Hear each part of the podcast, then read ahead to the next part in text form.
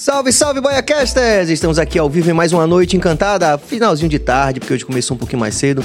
Mais uma- um final de tarde encantado a partir da Roma Negra, Salvador, a maior cidade africana fora da África. É isso aí, você apoia o nosso canal, você se inscreve, você ativa o sino, você compartilha, você dá like, faz aquele corre, aquele desenvolver todo. A maioria das pessoas já sabe disso, mas não fez disso uma prática ainda. Então, valorize aqui essa proposta, porque se você fizer isso, você não vai valorizar somente o Bahia mas também o corre de todos esses artistas, professores, juristas, enfim, todas essas celebridades que têm passado por aqui nesse um ano e meio, e você vai apoiar também o corre de cada um deles. É isso aí. Em nome dos nossos apoiadores aqui, o nosso grande Prince Adamo, original ateliê e também do Sampaio Sabores, o melhor hambúrguer gourmet da Bahia. Mandando um salve aqui para toda a nossa equipe e o nosso diretor técnico, Walterson Cabeça. Jorge Billy, nosso diretor geral. Tá no microfone. Todo- rapaz, toda vez é isso, bicho. Rapaz, dá pra você ver, né? Mas vai, vai Francamente, rolar, consegue. E eu tossi. A vantagem do podcast é essa. Vamos mandar aqui também um beijo aqui, um salve pra nossa produtora Suane também, que tá aqui mandando tudo, cuidando até do figurino hoje, é, do, do host, do host. Porque o figurino da nossa convidada realmente hoje foi pra lá de, já no, no clima de carnaval, uma produção total. Então, gente, esqueci alguém não? Já vou anunciar sem mais delongas a nossa convidada. Ah, é verdade. Você pode ser membro também do canal. Porra, você fala tem que ter um teleprompter aqui, bicho. É verdade. Francamente, francamente. Você pode ser membro do canal, pode apoiar. antes. Olha, eu quero te dizer. Pois é. Mas Francamente. é francamente. Ainda tô tomando, tá vendo, galera? Olha que onda. Mas enfim, estamos numa tarde muito, final de tarde muito alegre, porque estamos eh, recebendo aqui realmente uma figura que é pra cima, que tem essa característica fantástica, eh, como artista, como ser humano, que é uma pessoa pra cima, festiva, e isso é muito importante nesse momento que a gente está voltando a valorizar a alegria no nosso país. Estamos às, às vésperas do carnaval. Então, aqui com a gente no nosso BaiaCast, a nossa satisfação genuína de receber a nossa Gil! Gil Melândia! Poxa, eu amei isso que você falou. Você gostou? Agora que a gente está valorizando, né? É. A alegria. Tá na hora de voltar a ser alegre. né? Bom, que bom. Porque se é uma coisa que eu digo a todo mundo assim, se meu nome, claro que meu nome significa terra do mel e da alegria. Mas se meu nome não fosse Gilmalândia, seria, seria alegria. E se eu tivesse uma filha, eu colocaria alegria o nome dela. É. Que alegria é a melhor coisa que existe. Melhor coisa que existe. E, pra, e falando em alegria, ele disse pra você falar pras pessoas se inscreverem no canal. É isso aí, Fala se inscreva no canal. E o que mais você pediu? Gil, você não quer ser nossa host? Eu acho que chegou o momento e tá de transição. Pois é, aí eu vou ser diretor, viu? Vou demitir você e você diretor. Ai.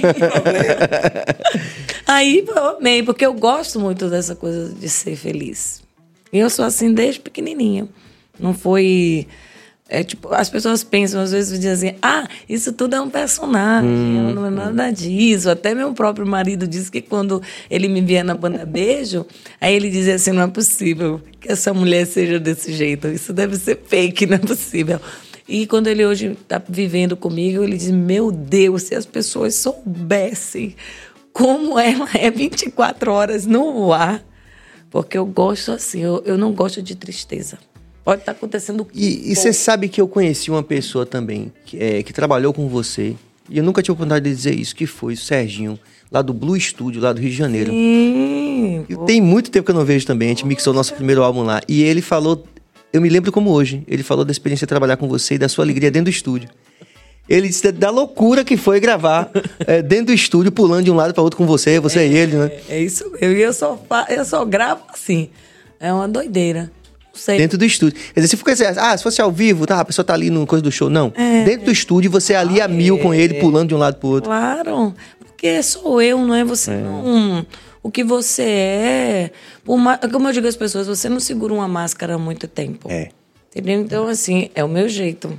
Uma hora, meu filho, às vezes eu chego um pouco quietinha assim no lugar, porque eu digo, não, vou ficar quietinha hoje, eu vou me controlar. Aí a moça até fala, tomou o remédio? Aí eu chegar quieta, ele até fala, vai ver se não apronta tanto hoje. Mas não tem jeito. Daqui a pouco, com dois, cinco minutos que a pessoa me deu ousadia. E se falar, fique à vontade.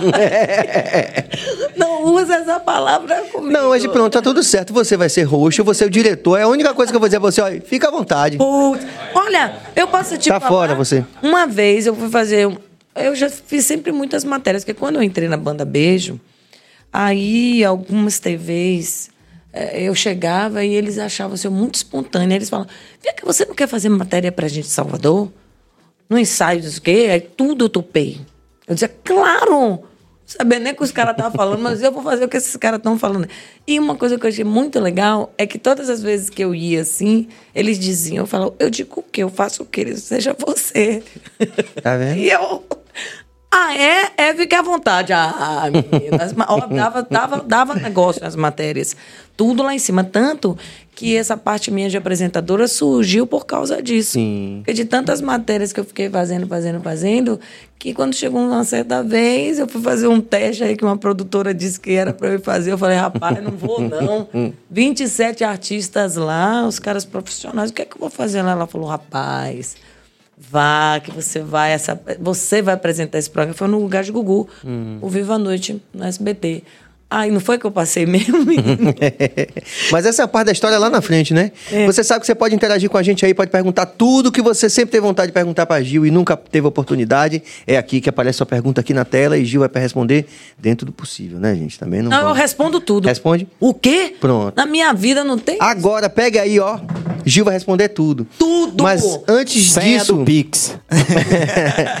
Gil, antes Amor, disso, eu- vamos, come- Você disse que era no dia todo. vamos começar um pouco do começo. Tá. Né? Você é soteropolitana. É, meu né? pai de Cachoeira, minha mãe de Alagoas. Sim. E aí, imagine que junção, né? Uma alagoana com baiana. Já foi uma junção, é, como é que chama? Atípica, né? Bem particular, com o seu nome, né? É, porque, na verdade, minha mãe tinha uma vizinha que se chamava Jumelândia. Ah, mas ela achava esse nome lindo. Oh, meu Deus. Aí eu disse, meu Deus. Aí resolveu colocar o nome em mim. Não, vou colocar o nome da minha filha Jumelândia. Papai disse, vamos melhorar. Acho que por causa de barra do Gil, que eles gostavam. Vamos melhorar o negócio. Aí vamos botar Gilmelândia, vamos melhorar. e aí rolou Gilmelândia. Assim, logo no início, até porque na escola, você sabe, que naquela época a gente não ficava em depressão por causa de bullying. Eu- Era outra época não, mesmo. Não, não, que nada. A gente ficava um pouquinho triste assim, porque quando chegava no G, a gente, eita, todo mundo vai rir. Mas, com o passar do tempo, né, a gente vai adquirindo a maturidade, ela chega para todos. Eu gosto muito de ler, eu gosto de estudar. E eu fui saber como é, o que significa Gilmelândia. Aí eu descobri que Lândia é terra, né? Mel, Gil, alegria. Eu, olha, eles estavam tudo a ver. certo. E, e mais importante do que isso, pra gente pensando nessa coisa da marca do artista, foi imediata a identificação. Quando fala em Gilmelândia, não tem. Porque, por exemplo, vamos lá, vamos lá, vamos lá, diga aí um nome de. O ar- o artista tal, ah, mas tem um outro nome também que é igual. Não, no seu caso, todo mundo sabe de quem a gente tá falando, É, né? Até no aeroporto, isso é bom pra mim, viu? É. Porque às vezes eu chego assim... Individualizou sua marca, a né? pessoa olha e diz o nome, só existe eu não É, mundo, a é, pessoa, é. Você é que eu tô pensando mesmo. E é engraçado que quando eu entrei na banda Beijo, as pessoas me chamavam de Gil, né? Na verdade, ia ser Luma. Que eles detestaram o meu nome, a gravadora. Engraçado. Olha, o mundo. Hum. Dá ver muita o- volta. O mundo, as coisas vão mudando mesmo, né? Eu fico assim, tão boba com isso. Você veja que hoje é tão importante. Eles disseram o quê? Tinha que chamar você de. É que eles não achavam meu nome um nome comercial. Eles disseram, não, ele é totalmente comercial, a cantora, o estilo dela, a música, mas o nome é horrível. Vamos colocar Luma. Rapaz, o negócio foi tão, tão sério que mamãe já tava me chamando de Luma. hein? mas aí depois. Quem foi que disse assim, não, vamos manter mesmo? Não, aí depois foi, foi. Como é o nome dele, meu Deus? Eu esqueci agora. Que era o cara que comandava na Universal. Ah, eu vou lembrar. Aí ele pegou e falou: Não, gente, vamos deixar, a gente decidiu, vamos deixar Gil. Gil é carinhoso, tem Gilberto Gil. Nem tava muito preta Gil assim, mas tinha muito Gilberto Gil. Aí eu falei. Não, preta não tinha essa época. É, Sim, tinha. não assim como nome É, conhecido, não. Aí ficou, mas aí engraçado que uma vez Gilberto Gil me encontrou, aí ele falou: Menina, eu recebo tanto e-mail Eu recebo tanto fax. fax. Eu recebo tanta coisa. Todos pensam que eu sou Gil, mas é para você. Aí eu disse, ah. engraçado, que lá é hum. a mesma coisa. Ah.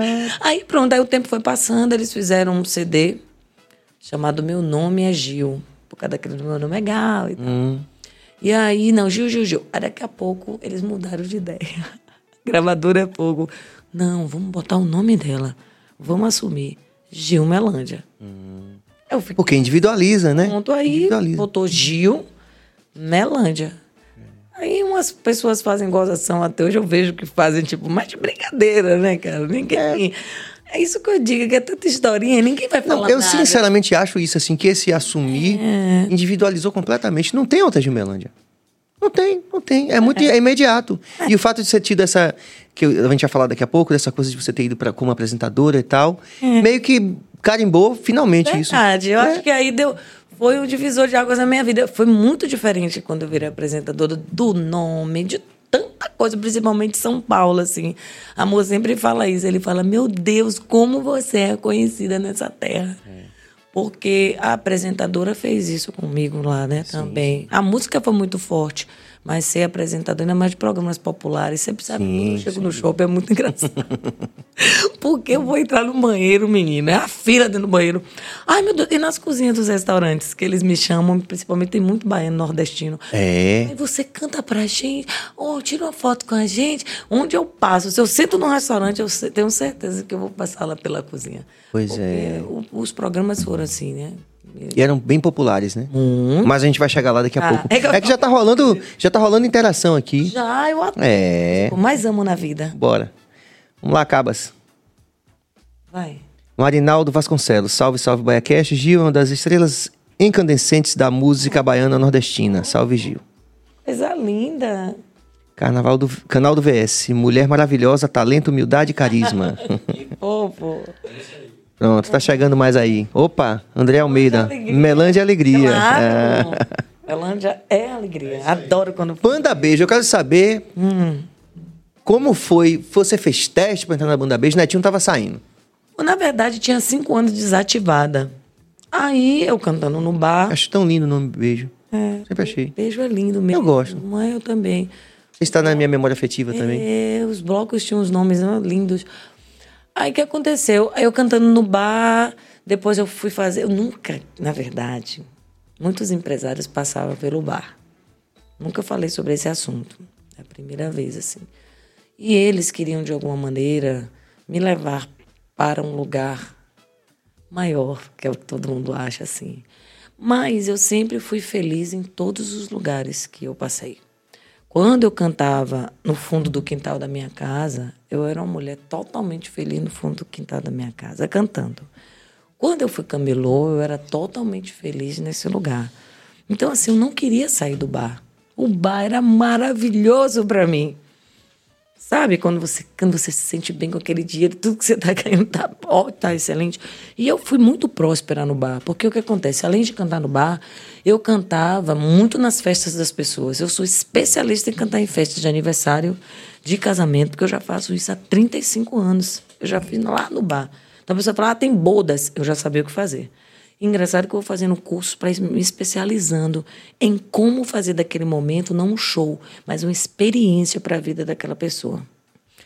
E aí eu tive uma, uma discussãozinha com um rapaz que trabalhava comigo, até porque a gente tinha um relacionamento, e eu resolvi me separar. E não queria voltar para o bar para não dizer assim, ah, ela voltou e fui eu que a lancei. Disse, não, vou ficar aqui na minha Vou trabalhar nas casas das pessoas, até fazendo faxina e tal, porque eu trabalhei disso também. E aí eu recebi uma proposta para ir fazer back vocal na banda Pinote, bem quando o Netinho tava hum. procurando meninas pra banda Beijo. Tá vendo você? Banda Pinote, que lembrança, eu, hein? na verdade, fiquei... Lembra aí quem era o time da Pinote, né? Lembra aí. Ah, naquela época era um menino. Na verdade, o Pinote, ele, ele tava mudando. Não era aquele menino que depois foi cantar na banda Belove. também? Você lembra? Porque assim, você está pensando no Pinote antes de Belove. Ah, tá. tá. Penso, você está no piloto. É porque eu sou mais velho que você. É, não, você está no Pinote bem lá atrás. É. E nessa época, tava mudando desse artista hum. para Belove. Hum. Era um hum. menino novo e tal. Sim, sim. Aí, todo, aí a menina falou: eles falaram, ah, o rapaz que me conhecia, vamos fazer back lá. E eu fui fazer back. Hum. Netinho tava procurando meninas pra banda Beijo, porque tinha cinco anos a banda desativada. E aí, nessa, você vê como tudo. Você tem que ir pro lugar que é seu, não tem jeito isso. E aí, menino, o que foi que aconteceu? Eu fazendo back vocal, eu conheci a menina também, que era a Cici, que fazia comigo. Ela falou: meu marido tá precisando de uma pessoa para colocar voz na música Peraí, uma música chamada Peraí, pra Netinho gravar essa música, que é assim que a gente faz, né? Aí, quando você me cobra, eu falei, eu não cobro nada. Aí eu vou fazer pro seu marido. Cheguei lá, cantei a música Para de sorrir, se não te agarro, pra Netinho gravar. Quando o Marquinhos foi levar como compositor, Netinho disse assim: Rapaz, quem é essa menina? Onde ela está? Você pode trazer ela aqui amanhã? Aí Marquinhos ligou, falou: Olha, você não sabe, Netinho, quer que eu te leve? Eu digo: O quê? eu? Ele falou: É você. Eu disse: Netinho, não acreditei. Aí eu fui, quando eu cheguei lá foi muito engraçado, que quando ele abriu a porta do estúdio assim, todos os músicos dele, Gigi, João Mar, a galera toda, a menina do Abaeté. Todo mundo já me conhecia. Estou carregando caixa na Abaeté, que eu fui road também. Eu fui a primeira road mulher no Brasil. Então os meninos ficaram, meu Deus, ela ainda tipo, como assim? Ela carrega a caixa na Abaeté e depois canta. Aí, menina, disse, poxa, né? Que eu acho que na vida a gente, quando tem a oportunidade, a gente tem que dar o nosso melhor. Aí eu falei, você pode dar a nota para eu cantar primeiro? Aí eu cantei aquela música, Amor de longe, benzinho. Hum. Eu queria que ele me ouvisse primeiro, a voz limpa, sem nada. Aí ele ouviu, depois eu entrei no porradão do axé, porque no bairro eu cantava de tudo.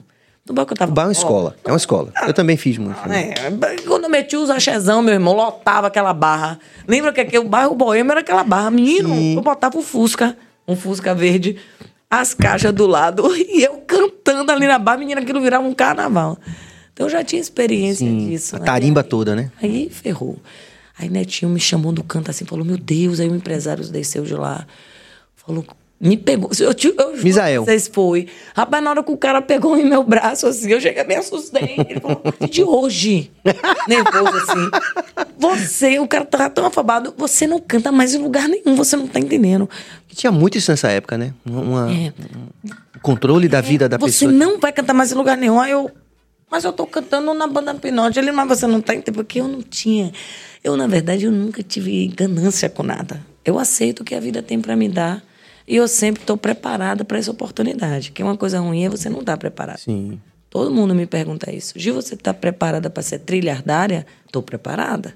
Eu sei lidar com dinheiro, eu sei lidar com minhas finanças, eu me preparei para isso. Então, assim, não é que você não quer. Eu quero as coisas, mas. Tá de boa. Se ela vier. Se ela não vier, tá tudo bem também, porque eu estou feliz do mesmo jeito. Aí, aí ele pegou no seu braço e disse: Não, aí, não vai cantar mais? Aí o rapaz da banda Pinote virou para mim e falou assim: Olha, Gil, falou com a pessoa errada.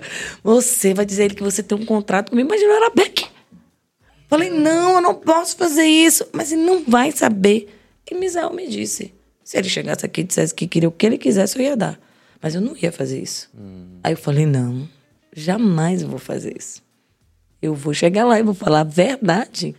E aí disse, não, não tenho contrato. Imagine receber um prêmio né, na mão, Misael. Pois é. E eu também recebi, né? Porque é uma troca. Foi um artista com um empresário que eu precisava. E foi espontâneo, né? Cara, foi um negócio tão maluco, porque eu acho que a banda Beijo, na época eu percebi, era para abrir o show de Netinho. Entendeu? Foi uma banda criada para isso. Mas, cara, quando entrou no estúdio. Pois é. Foi fazer coisa um aí. show. Eles não acreditaram quando eles chegaram no primeiro show. O meu primeiro show, quebrei logo o pé, porque eu já quebrei meus pés umas 12 vezes.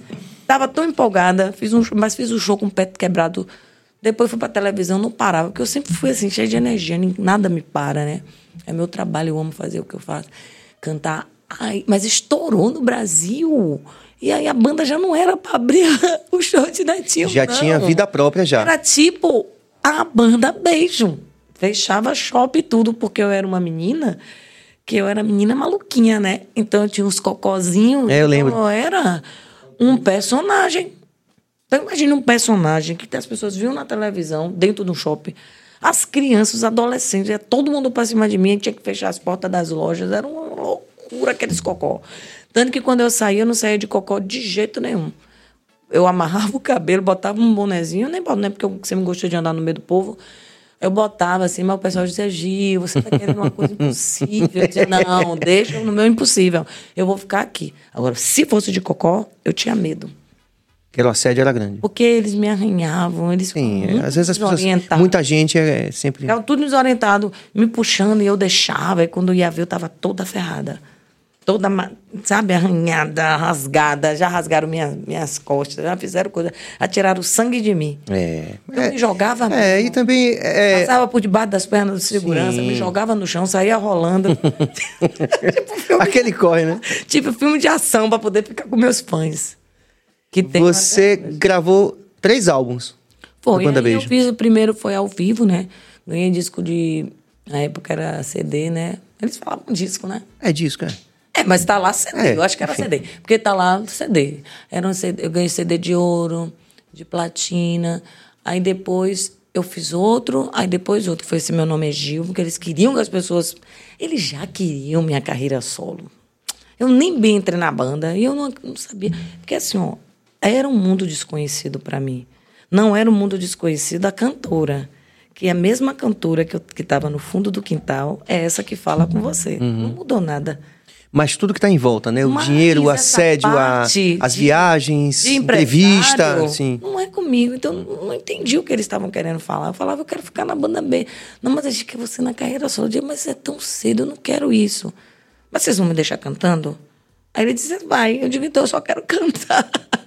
e aí eles decidiram a carreira solo também, porque acharam que eu, por um lado, eu amei. Porque assim, eu ganhei alguns prêmios muito legais que eu nunca imaginei ganhar, né? Eu fui cantar MPB, um CD, e eu fiquei impressionada, porque prêmio Tim ganhei, fui indicada Sim, para Platina, eu sim. quê? E sem nem cantar axé, competindo com pessoas assim que eu cantava no bar. Aí eu fiquei muito impressionada com isso. Eu disse, meu Deus, que lindo ver isso acontecer na minha vida. Mas isso é uma coisa, Gil, me permita, viu? Eu tava hoje conversando em casa, né? Que, é, lógico, né? Chega, chegam as pautas e, e eu tento ao máximo é, mergulhar quando, quando não conheço tanto e tal. Isso aqui aí, ouvindo hoje e conversando isso hoje com minha esposa em casa.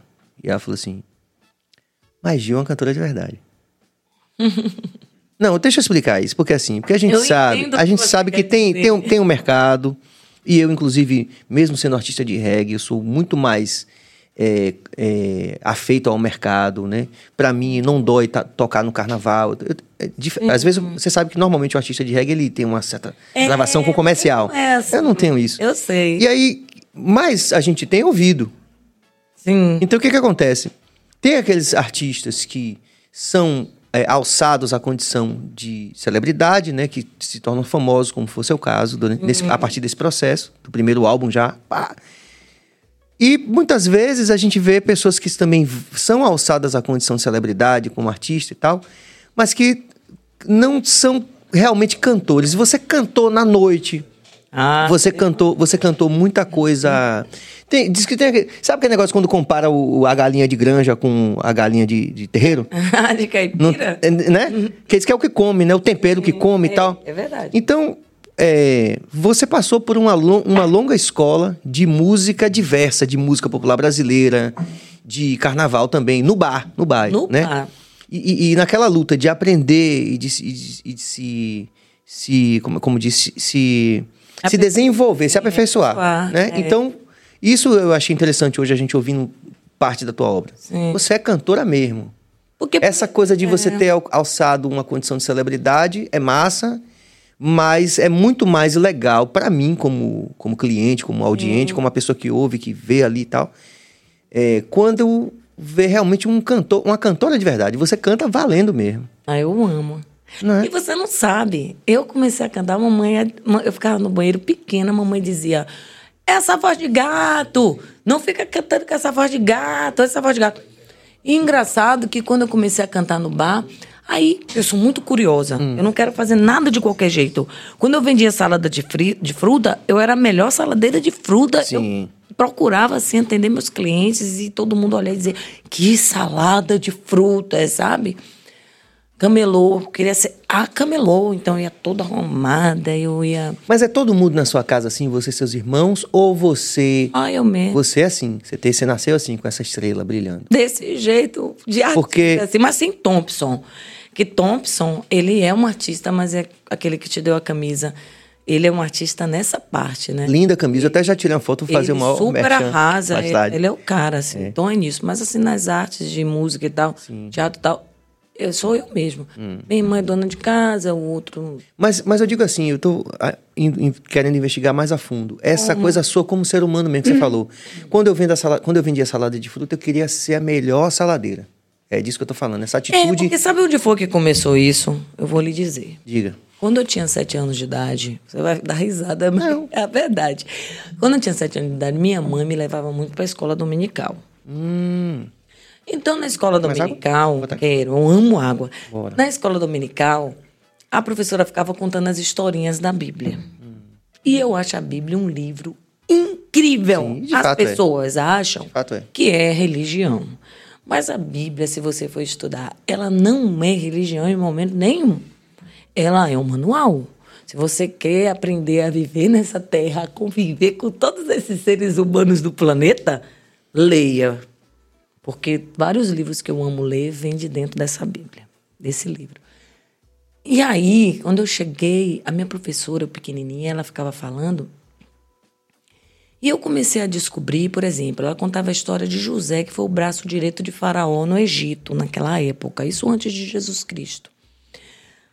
Que eu percebi que, olha, eu criança, eu percebi que José era organizado. Por exemplo, olha o que eu percebia. Sim. Poxa, José teve um sonho e disse a Faraó: a gente vai passar sete anos, não é?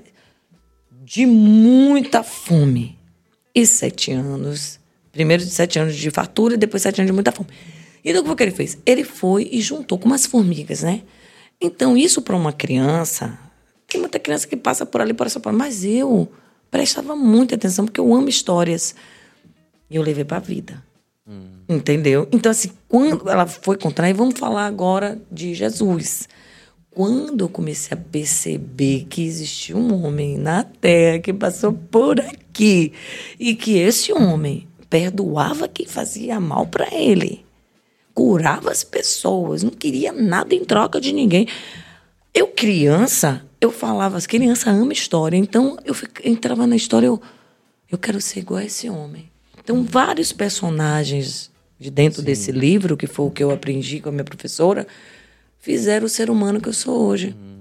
E durante esse tempo. Então, assim, quando eu fui vender a salada de fruta, hoje que eu entendo, né, que eu estudo sobre isso, eu comecei a sentir que eu tenho um princípio da prosperidade. Qual é esse princípio da prosperidade? Dar para o cliente o seu melhor. Algo a mais. Eu não ia ser uma saladeira qualquer.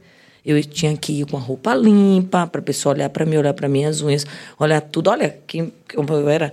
Eu já, cara, eu fui professora, isso eu não esqueço. Eu já tinha essa história que todo mundo fala hoje de humanização. Eu, uma menina com 16 anos, eu levava meus alunos para brincar comigo no intervalo. Levava no final de semana, juntava os melhores que estavam tirando notas excelentes para a praia, para incentivar os outros, embora todo mundo estudar. Então, eu ia de porta em porta quando o menino não estava bem na escola, para conversar com a mãe dele por que, que ele estava tirando notas baixas. Então, isso tudo eu aprendi a ser excelente, ter excelência, aliás, em tudo na minha vida dentro desse livro, com histórias que tem ali dentro que te mostram isso. Entendeu? Então, eu acho que essa foi a diferença em minha vida hoje, assim, que eu leio muito sobre esses assuntos. E eu comecei a perceber que eu já era uma criança assim. Você, então, você tem uma forte relação com essa coisa da religiosidade, né? Na verdade. Você, você se converteu, alguma coisa? Conta na como foi isso. verdade, não é uma religiosidade. Porque regis- Religiosidade. religiosidade trava muito você, Hum. te deixa limitado. Eu não tenho limites, entende? Porque por, eu sou uma mulher que eu acredito muito em Deus, acredito na história de Jesus Cristo, né? Acredito. Você evita denominações, por exemplo. Eu não curto Você não é evangé- você é evangélica? assim, não sou É que eu- dessa religião, mas eu sou uma mulher que eu não gosto de religiosidade. A religiosidade, ela mata rótulo, o ser né? humano. Você fala do Ela rótulo? afasta as pessoas, entendeu? E não foi isso que Jesus, quando passou pela terra, e não só ele, outros, ensinou pra gente. Ao contrário, a gente tem que construir as pontes e não os muros. E não destruir, é, A exatamente. gente vai ficar falando aí, o povo vai é como hoje em dia, porque quem foi que destruiu isso? A própria religião. Que começou a colocar as tábuas, né? na- na- dizendo que eu sou isso, eu sou aquilo, então você é tal, você não raspa o braço. Uhum. Gente, nós não estamos falando sobre isso. Nós estamos falando sobre o amor. A gente tem que amar as pessoas e se dar bem com todas elas e ser gentil. Isso é uma obrigação. Entendeu? Você ter gentileza, apertar a mão das pessoas, olhar nos olhos, abraçar, sabe? Ser educado. É uma obrigação do ser humano, não é religião. É isso que as pessoas confundem, entendeu? Então você não tem uma denominação, assim. É, eu gosto muito, muito mesmo, assim, de ir pra Igreja Batista e tal, mas, por exemplo, agora mesmo. Mas a Batista também. Ah, aquela ali do. Eu gosto muito aqui na paralela de ir naquela. Aquela perto do. do... É, eu gosto, gosto muito. É, mas, por exemplo, agora eu fui com Elba Ramalho, fiquei na casa de Elba, né? Que todo ano eu faço Elba Convida. Ai, você tem que fazer o Elba Convida. Bora? Essa ponte. Cara, ela vai se apaixonar, né? Ah, é mesmo? Amar seu trabalho. É uma referência. mim. Maria, mamar. Aí eu fiquei na, eu fico sempre lá na casa dela. Ela, bora pra missa, Gil. Eu vou pra missa com ela. Ela tem lá o tabernáculo dela, né? Que eu falo do tabernáculo. Que tá lá, Nossa Senhora. Todas três horas da tarde ela tá lá e eu tô lá com ela, ó. É o bem. A pessoa não, sabe onde é que você não vai me levar jamais para lugar que fala mal da vida dos outros? Que isso não é construir, isso é muro. Não gosto, não me chame. Quando a pessoa vem, eles já sentem logo. Outro dia mesmo fui com as amigas para um lugar. Quando chega lá, começaram a falar da- da vida de outra pessoa e tal, tal, tal. Aí eu fiquei calada, não disse nada. Quando terminou tudo, eu disse: Eu posso fazer uma oração? Elas ficaram me olhando. Porque eu, eu quero agradecer esse momento das nossas vidas. Que tem tantas pessoas que não têm essa oportunidade. Que tem tantas pessoas que acordaram hoje sem não enxergam, nunca viram a luz do dia.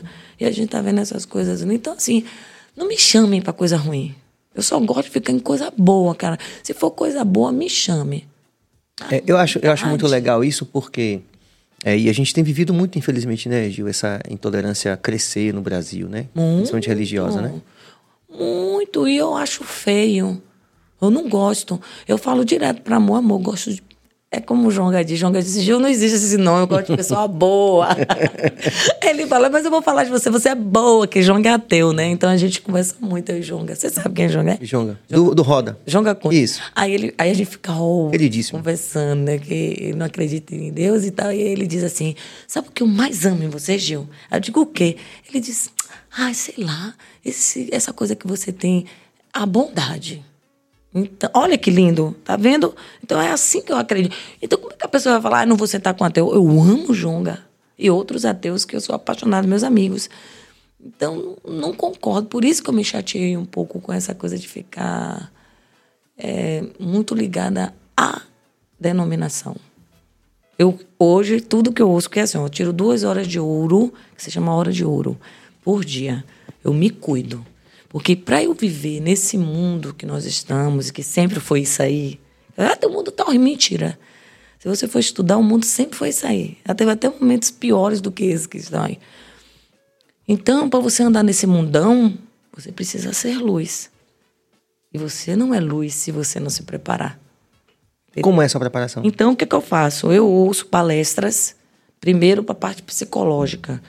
Meu psique vai ficar bem. Eu gosto de entender o cérebro. Como é que o cérebro funciona? Pra Você chegou aqui falando que o cérebro enrijece. é, eu amo estudar o cérebro, amo. E aí eu, aí eu ouço essa parte, aí daqui a pouco eu já ouço uma parte. Eu gosto muito de uma mulher chamada Joyce Meyer, que ela é americana e ela dá umas palestras muito legais no YouTube. Aí eu gosto muito de Tiago Brunet também, que ele é um cara que ele é muito igual a mim. Ele estuda sobre a Bíblia e tal, mas o cara é muito parecido comigo, porque ele não gosta de denominação. Tanto que ele fala, não me chama de pastor, eu não sou pastor. Ele fala, eu sou um palestrante. Adoro, eu fico, ai meu Deus, esse homem é minha pegada. Então, assim, aí eu tiro esse tempo pra mim, entendeu? Porque eu preciso me cuidar, ainda mais nessa vida que a gente leva. Porque se É. nós temos essa missão, cara, essa missão é pra gente levar tanto na música, como no aperto de mão, como no abraço, sabe? Porque quando eu já peguei vários fãs, de chegar assim no camarim e a pessoa, pô, Gil, vim lhe dar um abraço. E me dá um abraço e a pessoa começa a chorar, assim. Vocês devem ter passado É, isso. muito, a gente passa muito. Gil, você não tá entendendo. Meu Deus, eu tô, tava sentindo tanta dor e eu vim aqui porque eu acredito nessa bondade do seu coração e tal, e outras, né? Coisas que eu vejo também. Às vezes eu faço o casamento das pessoas, eu me preparo para cada casamento, eu não faço de qualquer jeito. Então eu vou lá. E aí, como a gente se prepara muito no espírito e na alma, que são coisas diferentes, aí você começa a ver coisas. E aí eu fico fazendo um pensamento positivo, aquele casal, para que eles deem certo. Você vê que até hoje, graças a Deus, não teve um casamento que eu fiz que o casal se separou. Tanto que meu, É mesmo? Tanto que meu slogan é. Casou comigo é pra vida toda. Aí o povo fala, sabe o quê? Meu Deus, eu preciso renovar meus votos! Aí vem de novo, agenda cheia de novo, né? Até porque as sete áreas da minha vida, a única que eu não era completa era a minha área amorosa. Então, eu sentia que a minha vida estava indo, mas tinha algo emperrando. Isso existe, de verdade. Aí eu conheci amor, Mozão. e aí hoje a gente vive uma vida, claro, como todo casal, com seus perrengues e tal, mas a gente se ama muito. Hoje mesmo achei muito lindo. Ele me chamou no canto, me abraçou, falou: Poxa, eu posso fazer uma oração, que eu tenho um quarto de oração. Aí ele disse: Eu disse, claro, ele fez. Aí ele falou: Meu Deus, me ajude, eu quero me melhorar. Cara, quer me conquistar na vida, diga que quer se melhorar. Porque é aí que tá o grande lance. Aí eu fiquei dentro de mim assim, imagine pra mim. Aí eu, ai meu Deus, que coisa mais linda. Ele falou, ai que lindo, meu Deus, abençoe ele mesmo, meu Deus. É, que ele fica cada vez melhor mesmo, meu Deus. Porque é assim.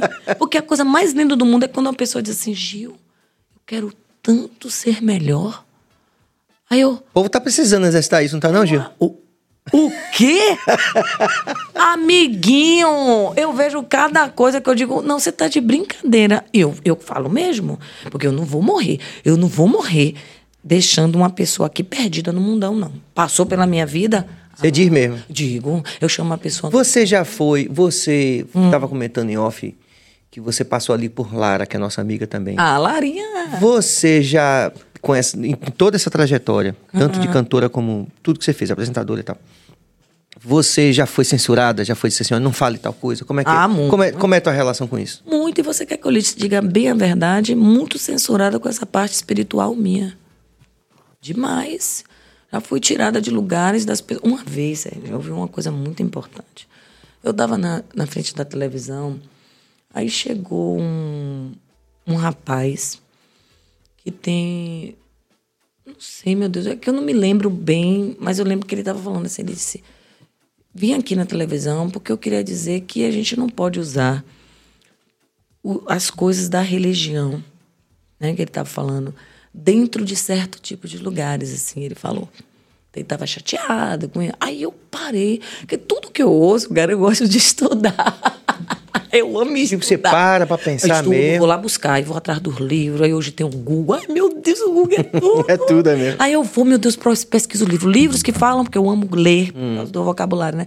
Aí eu vou, vou. Aí eu parei e pensei assim, rapaz, é mesmo.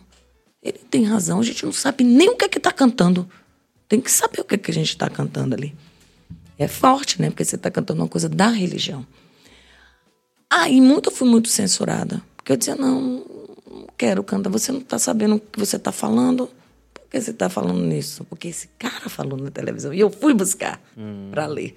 Tanto que você veja que muita gente fala assim, Gil, eu não lhe entendo, você é estranha. Eu falo, por quê? Por causa do negócio dos santos, né? Eles falam, você fica com esse negócio. Eu digo, meu amor, você nunca estudou a história dos santos.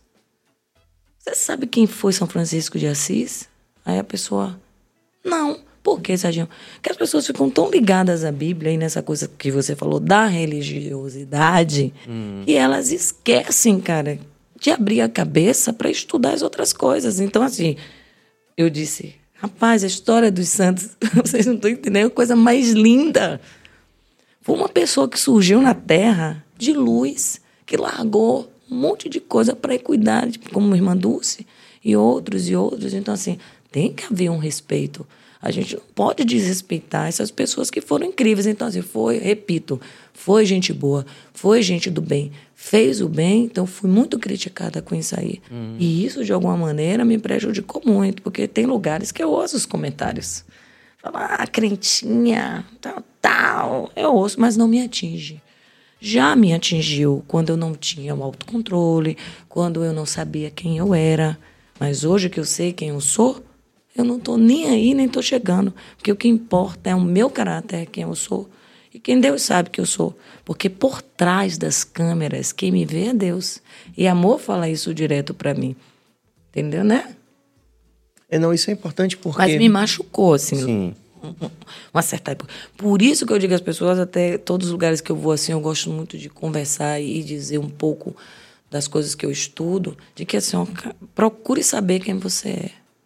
Olhe mesmo profundamente. Conhece a ti mesmo, você né? Conhece é egoísta? Você é ciumento? Olha, eu já fui tão ciumenta. Você foi ciumenta? Não acredito. Já fui muito. Comosão? Não, já fui ciumenta. Ciumenta, ciumenta, ciumenta de tudo. E eu comecei a perceber que ridículo. Eu falei, que ridículo. Eu tô muito mal dentro de mim hoje, né, que eu estudei sobre esse assunto. Eu não tô nem aí. Você conseguiu, nada. depois de estudar, domar seu ciúme, assim? Se hoje você olha para trás, assim, você faz, sou uma pessoa eu, melhorada eu nesse sentido. Me melhorei. Eu sou o quê? A cada. Olha, vou te dizer, todos os dias quando eu acordo, primeira minha oração é essa. Eu digo, Deus, eu quero lhe pedir uma coisa. Me melhore como ser humano. Eu quero ser melhor. A única coisa que eu mais quero na minha vida, meu Senhor, é que eu seja melhor a cada dia. E é impressionante. Você fazia cena de ciúme, barraco assim? Já fiz. Já fiz cena de ciúme. E isso não era bom, porque isso não é bom, sabe, gente? Você que está aí do outro lado assistindo, ouvindo a gente. Não é bom. Isso é falta de amor próprio. Você tem que saber quem é você. Por exemplo, eu sou uma mulher incrível. Eu sou uma excelente filha. Eu sou uma excelente amiga. Eu sou uma excelente pessoa. Então, na época, eu acho que eu estava me sentindo lixo, porque tem pessoas que ficam fazendo você se sentir um lixo.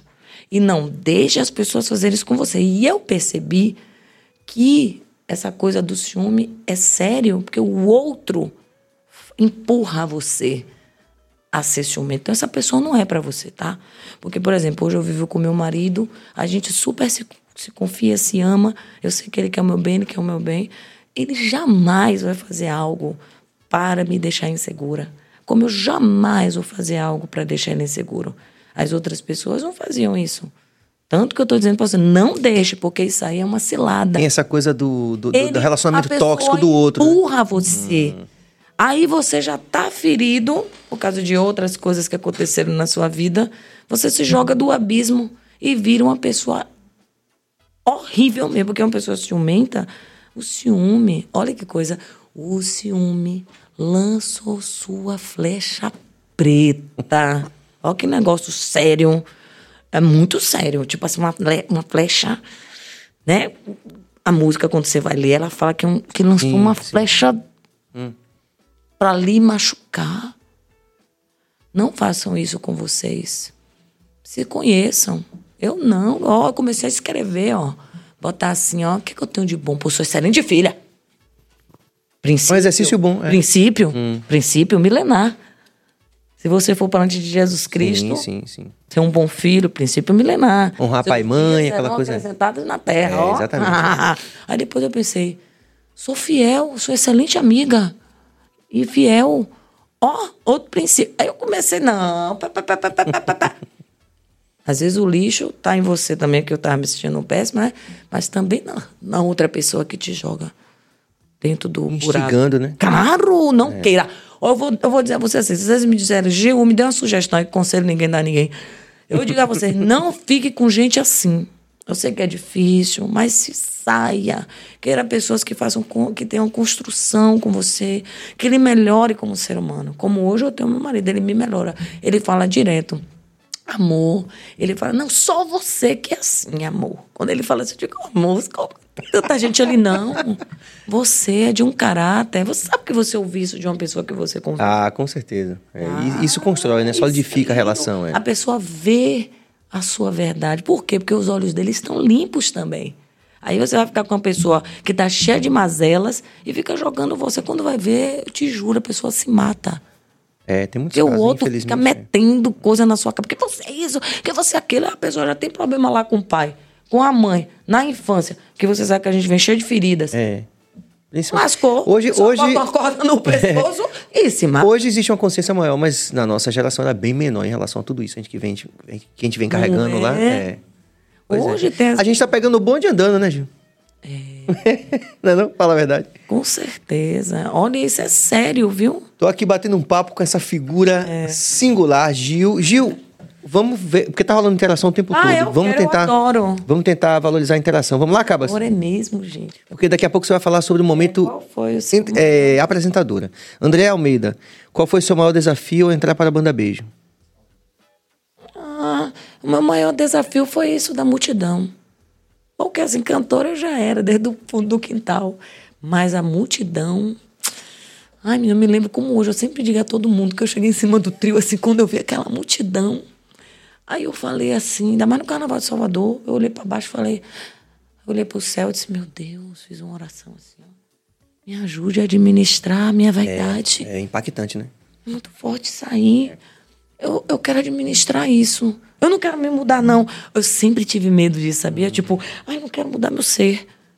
Por isso que todas as vezes, aí por isso que eu vou ficar, ah, religiosidade, não. É, Eu o digo, freio, né? Uma base que você é, tem ali. Uma, regras, é. né, cara? Eu digo, Deus, só me dê aquilo se o Senhor estiver comigo. Que às vezes, eu tive uma amiga, quando eu, quando era pequenininha, que o sonho dela era ir pro Rio de Janeiro. Essa menina só falava disso, eu não aguentava mais, eu pequeno. Aí quando ela completou 18 anos, ela pegou tudo que ela tinha, assim, juntou tudo, foi embora pro Rio. Um ano depois, a menina estava boiando no Rio, no Rio de Janeiro. Então, assim, seus sonhos estão alinhados. Então, como hoje eu sou uma menina que eu sei que tem um criador, pelo menos eu acredito, eu pergunto pro criador, olha, e digo a ele, eu só quero aquela coisa que a pessoa fala de mentalizado, mantra. eu só quero se for para me melhorar como ser humano. Se for para ficar vaidosa, egoísta, pensando, olhando só pro meu umbigo, sabe? Deixar o dinheiro subir para minha cabeça, porque ele, eu que mando nele, não é ele que manda em mim. Eu não quero. Eu digo direto, eu Isso é super difícil na nossa, nossa profissão, não é, Gil? é, aí pela quando eu exposição, pela multidão, pelo... Hoje, meu filho, eu faço exercício. Ou eu fazia tanto exercício. Claro, eu caí várias vezes. Porque agora eu estou lendo o livro. Ele tem mais de 1.500 páginas. É um curso, gente. É muito difícil. Aí eu vou fazendo os testes, né? Como é E eu perdi alguns com autocontrole. Eu perdi, perdi, perdi. Um eu fui 60%, outro, mas eu tô melhorando. Eu acho que agora eu fui para uns 30%, mais ou menos. Fala dessas quedas aí, pra eu entender É, melhor. as quedas, por exemplo. Você acha que você... É, aconteceu agora no Natal, né? Eu fiquei chateada que aconteceu uma coisa lá em casa, com minha família e tal, com uma pessoa da família que foi injustiça com essa pessoa, pelo menos eu achei. E aí eu não tive o autocontrole na hora de falar. Eu sou muito controlada, mas nessa hora eu perdi no teste. Porque eu falei, eu não gostei. E fui falar de uma maneira que não era o tom. Porque você pode falar a mesma coisa, mas não é nesse tom. Aí eu perdi. Aí eu retrocedi. Aí eu fui, voltei cinco casas. Aí quando eu voltei cinco casas, eu fui pra lá pra ler o livro de novo, tudo de novo. Aí já passei Qual é o título desse livro? o manuscrito de Napoleão Hill. Ele nasceu em 1843 e ele foi atrás de 20, ele passou 25 anos estudando, o, entrevistando, até Thomas Edison ele entrevistou, para perguntar a eles por que, que eles tinham esse sucesso, onde foi que eles erraram, por que, que eles continuaram tentando. Eu já li todos os livros dele e o manuscrito é o último que é muito grande e é um curso. Aí, meu irmão, é pouco. Aí como é, tem uma pontuação se você se, se avaliasse. Não, aí quem fez a pontuação foi eu, porque o livro manda. Tipo assim, ó, você tá conseguindo tal coisa, aí você, rapaz, é impressionante. Porque você, na hora que acontece, quando termina, você fala, poxa, perdi no teste. Aí vai pro próximo. Porque você sabe que isso acontece com a Bíblia, né? A Bíblia, no mundo, é o único livro vivo. Ali é vivo, o que está escrito ali. Porque é impressionante, você está lendo aqui, cara, sobre perdão. Não sei se você, acontece com você ou com você que está aí. Mas você está lendo sobre perdão, cara passa um tempinho quando você vai ver. você está passando o teste. E não é que você às vezes pede, às vezes você. Porque vem na sua mente que é o tal. Que é o tal, não, né? Que é o Espírito Santo guiando, dizendo: olha, perdoa. Aí vai. Eu mesmo sou, olha, eu vou dizer a vocês aqui, eu sou, meu marido tá ali que não deixa, né, que eu não vou mentir, que eu não gosto de mentira. Eu sou, eu não sou, eu não sou filha do pai da mentira, eu sou filha do pai da verdade. Meu marido sabe, eu te digo, eu sou muito feliz. Eu tenho uma felicidade dentro de mim. Eu não sei explicar. Menino, sabe o que é você passar por uma tempestade e você ficar assim, ó? Aquela paz e o ouvido, uma voz dizendo a você assim, ó, fique tranquila. Tá de boa. Eu, eu não sei explicar, porque é tão surreal assim que eu nunca sei explicar. Me fala aí qual foi a maior tempestade, na sua opinião, que você passou. que A você- da minha mãe. E até hoje, né? Não é fácil. Agora mesmo, pra você ter ideia, eu tava, eu tô fazendo esses shows todos, é uma atrás do outro. Você já chega verão, a gente tem que juntar o dinheiro. E agora, depois de pandemia, todo mundo querendo ser Recuperar o feliz, tempo que você falou, né? da- Ser alegre. E a música da gente vende muito essa alegria, essa paz.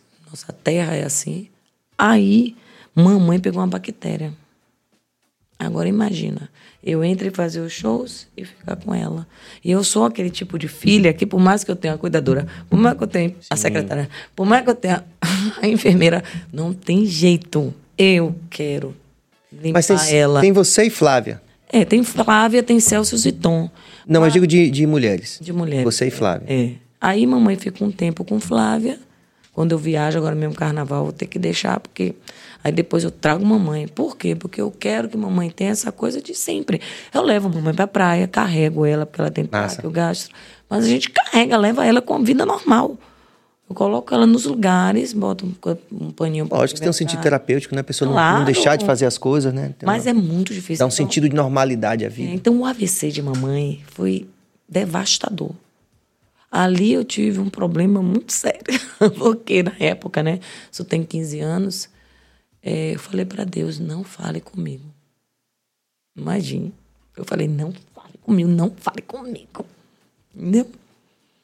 Hoje eu, hoje eu disse para ele, ó, o senhor me perdoe por aqui, mas Deus entende, porque ele é pai, entendeu? Ele é o nosso criador, ele sabe. Ele já sabia antes mesmo. Aí, até hoje é uma coisa assim que. Mas, hoje eu tenho o que eu te disse. Eu sou firme. Eu posso estar passando pelo problema, mas eu tô firme. Aí ficar entre cantar. Agora, mas a gente chegou de viagem uns cinco dias. Estava em Manaus. Foi, Fomos, não, fomos para São Paulo. Fomos. Aí eu fico com a câmera na minha frente do quarto dela. Ah lá, ó. Até de manhã, sem conseguir dormir. Aí a mão fica, vá dormir, Gil. Acho que eu quero ficar vendo ela. Aí quando eu cheguei ontem, que era tipo, a gente chegou meia-noite e trinta, eu fui dormir quatro horas da manhã. Por quê? Eu fui. Meu Deus, não tem travessa. Que é a travessa que bota na caminha dela. Eu fui passar. Aí, meu Deus, eu tenho que ajeitar ela com a senhora. Aí as enfermeiras ficam, deixa, dona Gilvá, do meu não. Eu quero ajeitar a minha mãe. Eu quero pegar nela, eu quero tocar nela. Eu quero fazer por ela tudo aquilo que ela fez por mim. Aí, mas. mas eu sou de boa, por exemplo, todo dia, né, amor? Eu acordo. Faço uma festa no quarto dela. Carnaval tá chegando. A gente faz a micareta da Jojo. Eu faço o forró dela. Como é a micareta? Ah, a gente no quarto. É, bota todo mundo de máscara, fantasia, e a gente fica cantando. Aí eu faço o forró do Priquito Cheiroso. Todo ano tem o forró do Priquito Cheiroso. Porque mamãe é de Alagoas. E lá a pessoa fala, vai lavar o Priquito. Aí minha avó sempre falava isso pra gente. Como eu digo que o priquitinho dela é cheiroso, porque só vive lavadinho, arrumadinho. Aí eu digo, é meu priquito cheiroso, é meu priquito cheiroso. Aí quando foi um dia, eu disse, ah, eu vou fazer o forró do priquito cheiroso. Aí todo ano eu visto ela, que eu amo São João, eu visto ela caráter. É, faço o São João até. É o forró do priquito cheiroso. tá, É o forró do priquito cheiroso. É o forró do priquito, do priquito, do priquito cheiroso. Ela se acaba de... Muito bom, muito bom. Eu faço a minha mãe feliz, eu faço o povo na rua feliz, não vou fazer aquela criatura que é o meu tudo. É. A batida de Deus, ela é linda. Que maravilha. E ele me ajuda muito também. Ele carrega ela, porque era isso que eu queria. Poxa, eu queria um homem também que me ajudasse com, com o meu bem maior, né? Ela que cuidou de mim, ela que me. Eu digo direto, mamãe que foi a responsável pelo ser que eu sou hoje. Ela me deu a base, ela me apresentou o mestre, ela fez tudo para eu ser esse ser que eu sou. Olha, eu vou contar uma coisa para vocês, eu me amo demais. De verdade. Deus te abençoe mais ainda. Ó, a- a- a- é? Você se Não é? ama demais? É, a gente, eu tô tentando, né? Vou tomar um curso agora, do, vou ler seu Fazer um livro, rio. vou ler seu livro agora de 1.500 Ai, páginas. vai, vai. Vamos às interações Mas aqui. tem um de menos, de menos páginas. Pronto, vou começar pelo Tem começo, sucesso né? quem quer. Pronto. Napoleão é Cris, Napoleão. Cris Crica, é inacreditável. Oh, meu Deus! é a minha secretária. É inacreditável o quê, filha? E ela fala mesmo, ela, meu Deus, minha, minha secretária é muito... apa- Ah, é aquela louca por tu. Sim, sim, sim. Aí louca aí, né? É. Ela tá aí... Ela falou... Tiramos uma foto belíssima. Pedro Henrique Castro Feitosa, gostaria que Gil falasse da sua experiência no Carnaval de Salvador e contasse alguns momentos em micaretas, como encontro de trios, prêmio de mulher, puxadora de bloco, etc. Ah, tá. Carnaval. Rapaz, eu vou falar assim que um, um dos melhores carnavais pra mim. Primeiro foi um que eu, eu coloquei uma roupa, engraçado isso, cor da pele cheia de Swarovski, aqueles brilhinhos, sabe? Aí, menina, choveu pra caramba e eu gosto de aí tomei aquela chuva, fiquei praticamente nua. Minha mãe disse que quase desmaiou em casa quando viu aquilo. Mas, rapaz, era uma chuva. Eu nunca vi aqui em Salvador. E o bloco lotado, umas 5 mil pessoas no bloco. Menino, a, água vinha no joelho das pessoas acima do. O povo não arredou o pé. Eu nunca esqueci aquilo na minha vida. Aí não aguentei, por isso que eu tô dizendo, eu fui pra chuva. Fiquei tomando chuva, tinha um Com prédio gigantesco Sim, assim embaixo. Aí eu tomando aquela chuva, mas, menino, eu nunca esqueci aquele dia. Você tem ideia, até teto de camarote voou. E eu ali. Outro dia também que eu me apaixonei foi um dia que eu fiz homenagem à Mãe África. Eu fui com meu filho, um bebê Salvador, no carro, na empilhadeira, né? Que eu inventei essa coisa de sair na empilhadeira, assim. Aquele dia também foi marcante na minha vida. E as micaretas, cada uma mais maravilhosa do que a outra. Teve uma mesmo que foi muito, muito top, lá no, em Recife, no Carnaval Fora de Época. Rapaz, eu saí na empilhadeira e quando eu cheguei na frente do camarote, eu, deu- eu me ajoelhei assim pro povo. Aí deixaram um, bre, um prego assim, Eita. desse tamanho, assim, ó. O joelho fez plá no prego. Eu fiquei grudada no chão, nunca esqueço daquilo. E agora, para me levantar, meu Deus, o que é que eu vou fazer? E eu cantando. Quero ver, quero ver, quero ver. Não tava nem aí. E aí eu, meu Deus, meu Deus, eu disse, agora eu vou levantar. Na hora que os meninos começaram a fazer o solo, eu me levantei. Eu com a roupa branca, lotado de sangue. Todo mundo atrás de mim, mas meu Deus, meu Deus, e eu cantando, parecendo que nada estava acontecendo, que a adrenalina lá em cima, Sim, sangue sim, sim, sim. É. Isso foi muito inesquecível. Outro dia também, só tragédia, né? Mas coisas assim que é muito interessante, que eu não parei, que foi aquela parte da frente do trio, eu cantando, o menino não viu, o fio pegou, soltou a grade, pegou aqui na minha cintura, me jogou por cima da mesa de som e eu voei com o microfone na mão, caí no meio. Quando eu caí no meio, o microfone foi pra frente, eu saí me arrastando. A banda sem ver, peguei o microfone e continuei. Essa pista tá loucura, por isso que o povo diz que eu sou maluca. Que eu não tô nem aí. Eu digo o povo, gente, eu só saio se eu tiver morta, desmaiada, alguma Sim, coisa. sim. Quebrei o pé, quebrei o braço, quebrei. Não. Quebrou o braço também? Oxe, o pé 12 vezes, já quebrei braço, já quebrei mão, já. Olha, eu já. Cantando. Cantando. Isso eu não sabia, não. Eu não tô nem aí, eu caio, me arrebento toda, mas eu levanto, vamos embora, nada me para. Ô, Gil, É. você. Eu é, assistia você em todos os horários nobres da televisão. É. Ou seja, é, graças a Deus, você tem bastante como é que se diz, competência para isso, talento.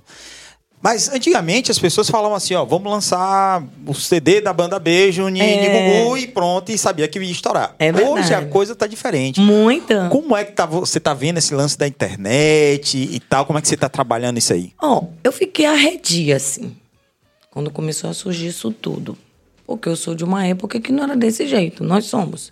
Mas, quando meu marido veio pra minha vida, ele disse assim: é mais jovem do que eu, não tanto, mas tem uns seis anos mais jovem do que eu, mas ele é DJ. E é um cara que é conectado com todos os DJs do mundo, o cara estourado. Aí ele virou pra mim e falou: Olha, amor, você não tá entendendo. Esse mundo existe, você tem que cuidar do seu Spotify, das suas redes sociais. Quero ficar mostrando minha vida, porque eu sou muito assim, apesar de ser doidona, mas eu gosto de minha vida reservada. Mas você tem, que lançar as canções, coloca as canções, e aí eu comecei a sentir que, poxa, temos mesmo. E eu fico assim, triste por um lado, porque a gente, como é, por exemplo, eu tenho umas cinco músicas inéditas, assim, que eu já gravo há anos. E a música fica ali. A gente não tem, eu vou para os programas de TV, a gente canta, mas não acontece mais. A música é boa. Até porque hoje em dia tem muita música que agora bota o popô para trás, bota o popô para frente, bota o pinto, não sei aonde, etc. E eu fico um pouco. Até ralar perseguida no, no asfalto É. deve ser doloroso demais, né? É na quebra-mola e tudo. É. Então isso tudo é diferente pra mim. Mas assim, ó, não é que eu critico, sabe? Porque eu também entendo que o mundo vai girando e vai indo para outros lugares. Depois ele volta tudo de novo, vai de novo para outro lugar, enfim. Quando você vai estudando a história da, da humanidade, você vai vendo que sempre existiu isso tudo. E, mas assim, ó, é o que eu digo sempre a meus colegas. Não parem de produzir. Entendeu? Porque uma coisa que eu aprendi na minha vida é que você passa por essa terra, você tem que deixar o legado, isso é o legado como ser humano, e você tem que deixar o legado artístico. Por exemplo, sabe o que, que você está fazendo? É um legado. Então, se a gente hoje tem isso na mão, que eu acho incrível a internet, que imagina, cara, você hoje tem seu programa. É massa isso, você tem que se adaptar a isso, e hoje eu tô fissurada. Porque eu Já vai ser, inclusive, host do BaiaCast, eu vou ser o diretor. Ele foi demitido. da- Gente, diretor, diretor acaba de ser demitido É, do se vocês programa. quiserem, um menino fazer matérias na rua. Então, assim, eu acho incrível. Mas a gente não pode deixar de produzir. Eu digo isso aos meus colegas direto, porque tem gente que fica, ah, não. Como eu, outrora, né? Falava, ah, não, não quero. Eu não vou falar, não, pra quê? Mas não, faça. Porque além de deixar o seu legado, outro dia, viu, vou eu e meus colegas para Miami, fui fazer um- uma festa de aniversário lá. Aí quando a gente saiu, vamos pro tuk-tuk. Aí fomos naquele carrinho, tá, tá, tá, tá, tá. E o menino botou música, as meninas falaram, poxa, coloque aí a música de Gil. Aí o cara começou a colocar, tá, tá, daqui a pouco as meninas, ai, coloca aí tal música, tal música, tal música. Aí toda hora o menino trocava, ia pras vozes de toda. Aí eu peguei e disse assim, as meninas ficam tudo apaixonadas, porque eu tenho uma galera que gosta muito de mim. Eu falei, sabe de uma coisa? Eu já canto essas músicas no show. Eu vou regravar essas músicas. Aí regravei o Tchan do Brasil, regravei. Sim, sim, regravei. Sim. Eu adorei, porque eu nunca tinha cantado pagode. Sim. E eu adorei como eu cantei pagode. Eu achei tão divertido. Porque o Tião tá fazendo 30 anos, aí eu cantei Ordinária, vai, manhã. Eu depois eu, eu disse, amor, amor, eu me diverti tanto cantando as coisas É. do Tchan. Cantei, a- cantei a música de Xande, de harmonia. Aí, aí depois eu parei, cantei Tempo de Alegria de Ivete, porque eu amo essa música. Essa música, o menino disse ontem, meu baixista, Nau. Nau, nosso Velho Nau, baixista. é, nosso. Você, nosso Nau, ele falou, Gil, essa música, desculpa, Ivete, não fica com ciúme, meu amor, te amo. Gil, essa música é pra- foi feita pra você. A música fala o que eu sou. Aí eu fui disse, não, vou gravar. Tanto que nos casamentos é ela que eu uso, né? Eu digo, levanta os braços do mundo, coloco o casal no meio. E eu digo, eu desejo a vocês. Aí começa, entendeu? E a música fala. A gente, eu acredito muito no poder do que a gente diz, do que a gente deseja pro outro e pra gente. Ah, eu também. né? Eu sei, eu sei que você acredita. poder. Eu tô ligada. né? E aí eu jogo duro, assim, ó, na pessoa. Eu digo, você vai. Nunca, eu vou dizer uma coisa pra você, eu nunca disse algo. Não porque eu sou melhor que ninguém, mas ele que é maravilhoso em mim. uma coisa que eu sou, viu? Eu li as promessas, pego todas para mim. Não duvido, não duvido, nunca duvidei. Então, se está escrito que eu vou fazer milagres ainda melhor, maiores do que eu faço, se eu posso lançar uma palavra na vida da pessoa e vai transformar, eu faço. Nunca vi dar errado. Todas as vezes deram certo. Tanto que você vê que ninguém nunca separou, tá vendo? Porque eu fico ali, ó, no casal. Então, é isso. você fica me olhando assim, você Eu não acho mal, né? tô viajando, né? Você Tô viajando. viaja minha- nas minhas conversas. Não eu viajo mesmo, cara. Porque, porque, veja, eu acho assim que essa coisa da. Veja, eu também. é, por que, que eu viajo? Eu também sou filho de uma família humilde. Sim. E passei por todo esse corre que você, que você passou, também passei por corres muito parecidos. Então o que, que acontece? A gente fica realmente, Gil, a gente que é uma referência de atingimento e aí, de A a Z, né? Por exemplo, uma pessoa pode dizer assim: não, você não alcançou tanto. Outra pessoa pode dizer: ah, você alcançou muito. Não é, isso que- não é disso que a gente está falando. Mas assim, é. a gente é uma referência de atingimento, em alguma medida, para um, pra uma coletividade. E a- o, meu, o meu sentimento aqui, que eu sempre quero dividir com quem, como você falou, como legado, é como suscitar as pessoas a esse melhor. Né? Tanto na nossa vida, pelo nosso exemplo, daquilo que a gente conseguiu suplantar, de questões, como você falou, emocionais, né? De, de, de- Essa coisa que você fala da prosperidade, que eu acho bonito, assim, que é um, é um desafio a gente pensar sobre isso, porque é, a gente quer dizer para as pessoas assim, porra, tente, né? Tente Claro. outra vez, né? E quer falar algo positivo. E a gente realmente acredita que é muito mais poderoso você falar algo que edifique, que Claro. edifica, do que uma coisa que seja ruim, né? Com certeza. E esse negócio que você falou, eu respondi que você me perguntou. Então, assim, tô no Spotify, tô nas Não, redes você, sociais. você falou uma coisa massa, não deixe de produzir. Não, jamais. E vai inventando história. Porque hoje a gente pode inventar as histórias e nessas invenções, que daqui a pouco vem aí, ó, o planeta lhe conhece. Ou não. Agora, ou quem sabe daqui a 50 anos, não importa. não importa, Mas vai importa tá aí. é. Você. E você sendo feliz no processo, né? E Sendo feliz no Pronto, processo. Você falou agora a palavrinha mágica. Seja feliz no processo. Ó, isso vamos fazer essa música, bora? Bora. Seja É. feliz no processo. Pô, tá falando sério? Falando sério. Claro, eu tô louca ter músicas assim, que falem sobre Aí, ó, já coisas. surgiu Seja- aqui, ó. é, seja feliz no processo. E uma das vantagens de produzir e deixar na internet é que ela pode fazer sucesso hoje, ou daqui a 5 anos, ou daqui a 10 anos, Pois daqui é, a 20 pois é. anos, pode servir para aquele Pois momento. é. A, a música do Várias Queixas que os meninos. Era do- Tinha um exemplo, do- é. Já, já tá, acho que é 5, 10 anos, o, o compositor até já. já, É já a Delma? Tá vendo? Hein? É a Delma essa música? Várias Queixas? Não. É Gilsons, né? Que os meninos. É, mas era- Não, mas a Delma regravou. Não, Olodum. A música é Olodum. É, do- Olodum. Era do Olodum, De exato. 1980. É. Exatamente. O, o- Exato. E o, o, o- E tem 4 a 5 anos que não foi sucesso. e E fez foi- sucesso agora. Então, Inclusive, uma versão, isso é bom a gente falar, porque você falou um pouco do mercado, dessa pressão que os mais jovens sentem de botar a bunda ali, a perseguida no asfalto. Volta lá, vai É, lá, né? bota Beleza. lá. Ao mesmo tempo, eu, eu partilho dessa ideia que você falou. Eu não acho necessariamente errado, porque eu entendo que é um processo em si mesmo, tal, tá tudo certo, beleza. Vamos ser felizes no processo. Mas, ao mesmo tempo, também a gente fica pensando, quando surge uma, uma versão tão bonita como essa agora, e que eu nem sabia que era dos. Que- soube depois que era dos Gilsons. Que Que, tem que tem, ó, ela tem uma coisa Bahia, tem uma coisa da festa, mas ela tem uma interpretação que é muito tranquila, né? Bonita, não é? Tá tocando, a música tá tocando. Eu posso lhe dizer uma coisa séria? Diga, até mais de uma. E isso é muito sério. Rapaz, esse, esse buraco é tão lá embaixo, é tão profundão. Eu comecei a descobrir que existem as indústrias, né? Então, por exemplo, existe uma indústria da infelicidade. Entendeu? De matar as pessoas.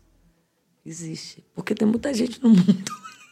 Eu juro pra você que é verdade o que eu tô lhe E dizendo. tem gente que ganha dinheiro destruindo. Sabe né? por que eu vou te explicar um, um pouquinho? Fica à vontade, eu gostei bastante disso. Por exemplo, se você canta assim, levante a mão, entre no clima, batendo palmas. Se você faz isso, você está você tá levantando os braços, movimentando o corpo, pulando. O cérebro recebe uma mensagem de que, poxa, tá feliz.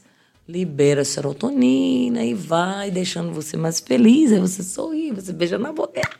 E uau, hoje eu sou feliz. Mas se você senta, pode fazer o teste. Sente um dia, faça o teste. Se você senta e você fica cantando, ouvindo que coisas que, que deprimem, que deixam você infeliz, aquilo vai liberar cortisol, que é uma substância da infelicidade. Então, por exemplo, amor mesmo, vinha no carro chateado, não sei o que, eu falei, lindo. Peguei na perna dele assim, pare de liberar cortisol. Esqueça isso. Porque a pessoa fala, não, mas eu tô bem. Não, não, não, não, não, não, não. Você que pensa, sabe por quê? Porque quando você faz isso, ó, porque não sei o quê, não sei, por mais que você esteja falando aqui, o cérebro não entende isso não, irmão. O cérebro entende que você tá ferrado. Ele, epa, ele tá com raiva, e começa, ó, quando você vai ver, por que eu tô querendo me matar? Por que, que eu, eu, tô infeliz? Por que, que eu não arranjo amor, minha vida, pra minha vida? Porque você só se enche disso, cara. Tem tempo pra tá. A gente brinca, brinca no carro. Ele me mostra, amor, essa música nova aqui da galera, a gente brinca, brinca. Tipo o que, assim, vá? Tipo Olha lá, o quê? boneco mesmo, ele, ele, ele que me chama lá, deixa Como eu é? botar meu boneco. Que música? Ele, Ah. ele- ele fica me mostrando que ele é DJ, né? Aí ele, me- aí ele me chama pra ficar brincando. Aí eu falo, ó, lindo! Aí ele fica rindo, a gente dá tanta risada, porque eu digo, não, não colo- eu também não coloco peso nas coisas. Mas assim, ó, isso é muito sério. Então, quando você fala dessa história da sexualidade, que se você botar a bundinha pra trás e você rala não sei o que mais lá, você vai fazendo isso, você vai fazendo isso, você vai fazendo isso e o cérebro vai dizendo quer sexo, quer isso, quer aquilo, quer e vai aflorando a sexualidade, né, dentro de você. Você falou do movimento, tem a Kundalini também, tem tudo isso, né? E vamos lá. Aí vai para uma criança, vai para aquela pessoa que ainda não está no tempo disso. Que tudo na vida existe um tempo para todas as coisas. Então, o negócio é muito mais embaixo. Vamos deixar a população mundial infeliz, porque é fácil de comandar quem está infeliz. Entendeu? Qualquer copinho com água, ó, tome aqui um copinho com água. Quem estuda, quem vai na fonte, quem lê, quem procura o conhecimento, a Bíblia diz uma coisa linda, eu adoro. Que o homem erra por causa da falta do conhecimento. Ele não busca. Então, se ele não busca, preguiça, né? Desinteresse, porque é mais fácil ficar ali tomando um ar duas que não tenho nada contra, tudo bem, mas Entendeu? Então é uma indústria. Uma indústria do, de deixar você infeliz. Da infelicidade. De vamos matar um bocado de gente. Pois não, é. eu, eu tô falando porque é uma Não, coisa eu- que eu creio vivo- também. Eu vivo estudando. Muita gente vai, vai falar para mim, ah, é uma babaca, porque fala mesmo. Eu não tô nem aí. É o que eu acredito. Eu quero, eu quero que você fale dessa fase apresentadora, quando isso surgiu na sua vida e tomou uma dimensão que você, imagino, não É. imaginava. Eu comecei fazendo essas coisas de. de- eu chegava na Repórter TV, por um né? dia, essas É, coisas? Eles falam assim: Poxa, você tá lá em Salvador, né? A gente poderia mandar um câmera e você puser umas matérias. Claro, sempre eu topei tudo, porque eu gosto do desconhecido, eu gosto de desafios, eu adoro. Aí eu disse: Não, vamos fazer. Aí eu conheci uma menina chamada Fabi, no programa do Gilberto Barros. Eu ia muito para aquelas brincadeiras dele. Gilberto dava um microfone para mim. Vai, apresenta aí. Aí eu, ah, aí fazia aquelas brincadeiras. Aí eu disse, mas Fabi, como é que eu vou aí em São Paulo fazer teste para o Viva a Noite, que era o programa do Gugu. Estava engavetado, que nem banda beijo, engavetado há anos. Você veja, né, que só vem esses porradões na minha vida. As coisas engavetadas. Estamos aqui com a desen- desengavetadora. É mesmo, observe. O cara só me bota no negócio. Aí, um sucesso o programa do cara era. Aí eu, eu, eu não queria ir. Aí Fabi, vem, rapaz, por favor, eu tô te pedindo por mim. Aí ela já sabe, foi na palavrinha mais pela amiga. Aí eu fui, menino, não é que eu passei? Eu e fiquei, tinha muitos outros artistas lá. o quê? Uns 27. Fale aí o nome de alguém que tava lá, que você falou assim. Eu Não, não- ah, não pode não. não. Tipo assim, pô, tinha uma pessoa famosa que eu achava que eu não ia conseguir. Eu não gosto de falar, não é que meus colegas, eu não. Mas tinha gente famosa. Oh, um Que tipo, já chegou assim, pô, essa vaga é minha, tipo. Não, não. Eles são tranquilos, todos assim. Eu não consegui enxergar muito Hum. as coisas. Aí, o que aconteceu? Aí Você eles, passou. me- mas eu vou te explicar por quê. Diga, quero saber. Porque a filha de Silvio Santos, que tava pegando pessoas para fazer o programa, ela. Todo mundo fez o teste. Mas tinha dois rappers no programa. Eles já tinham jogado meu CD no lixo. A menina nem viu. Aí ela perguntou assim: "Ô, gente, tem dois rappers no, no programa. Eu não vi ninguém botar você. Pra que esses rappers estão aí? Pra quê? Ela é empresária, né? A mulher empreendedora, ela sabe o que tá falando. Mas eu sou camelô, né, amigo? Vendedora de salada de fruta, né? Cajazeira. Cajazeira 6, irmão. Liberdade. Eu cheguei lá. Primeira coisa que eu vi, brinquei com um passarinho, brinquei com não sei o piada. Quando eu vi o Zé, eu digo, vem cá, meu filho. Os caras estão ali de enfeite? Não, pô, a gente tem que interagir. Aí eu chamei os caras, falei, rapaz, faça um rap aí. Aí o cara começou, porque eu vivo a noite, não sei o que mais lá.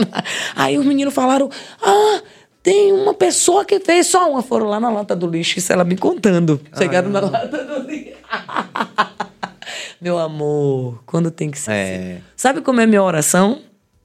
Meu Deus, traga pra mim tudo aquilo que é meu. Dinheiro que é meu, venha pra mim. É meu, eu quero o que é meu, não quero dos não quero, mas não quero, mas vou lhe contar porque eu não quero e o que aconteceu.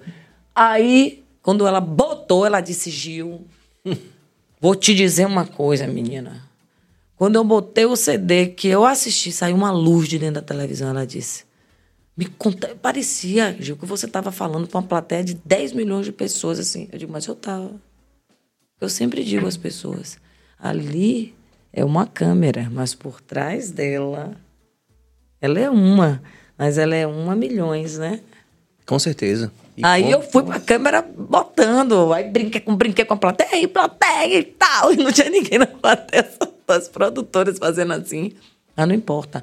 Eu já tava vendo lá fora o povo lá na cozinha, o povo na cozinha, o povo na sala, eu já fico vendo a pessoa do outro lado. Passei. O programa foi um sucesso. E aí você. é, foi um outro momento da carreira, de- em termos de visibilidade, de tudo. Pô, E a agenda de show, por exemplo, bombou de novo nessa hora? Fiquei tossindo. Bombou, mas acho que é o ar. Bombou. É que eu fico um pouquinho assim mesmo. De boa. Tô com ar, né, amor? Mas vai passar. Aí, bombou. Mas só que eu tava tão encantada Sim, com a. com essa coisa... Não, fique tranquilo. Com essa coisa, Alex. Alexa, fique quieta aí, porra. Tô aqui no meio da história aqui. Mas aí, como eu lhe disse, né? Eu... Você tava encantada com esse processo da TV. Ah, Ave Maria, então eu não ficava muito conectada com show, não. Eu já tava tipo assim, ó, rapaz, eu não quero mais cantar, não. Eu quero ficar aqui nesse lugar. Ave Maria, eu nunca esqueço uma vez, viu? Que assim, quando eu tava no bar, eu não tinha dinheiro pra nada, né? Então como é que eu ia pagar uma, uma mulher pra cuidar da minha voz? Não tinha, não podia fazer curso de nada, não tinha dinheiro só pra cuidar da minha família. Então o que é que eu fazia? Eu pegava Alcione, Bete Carvalho no bar. E ficava sacando como é que elas cantam samba. Tem uma história, tanto que eu reclamo com ele, às vezes que a pessoa pega um clássico. Eu não tenho coragem. Pegar um clássico e cantar ele menos do que. Do que é. Então Zé fala disso também. Zizi Posse, essa galera, enfim. Então, quando eu vou gravar as músicas. Que são um nível tão, né? eu vou gravar um reggae, né? Aí o Hum. pessoal vem, Gil, que eu gosto de gravar tudo. Aí eu digo, não, cara, você vai me ensinar a cantar esse reggae aí.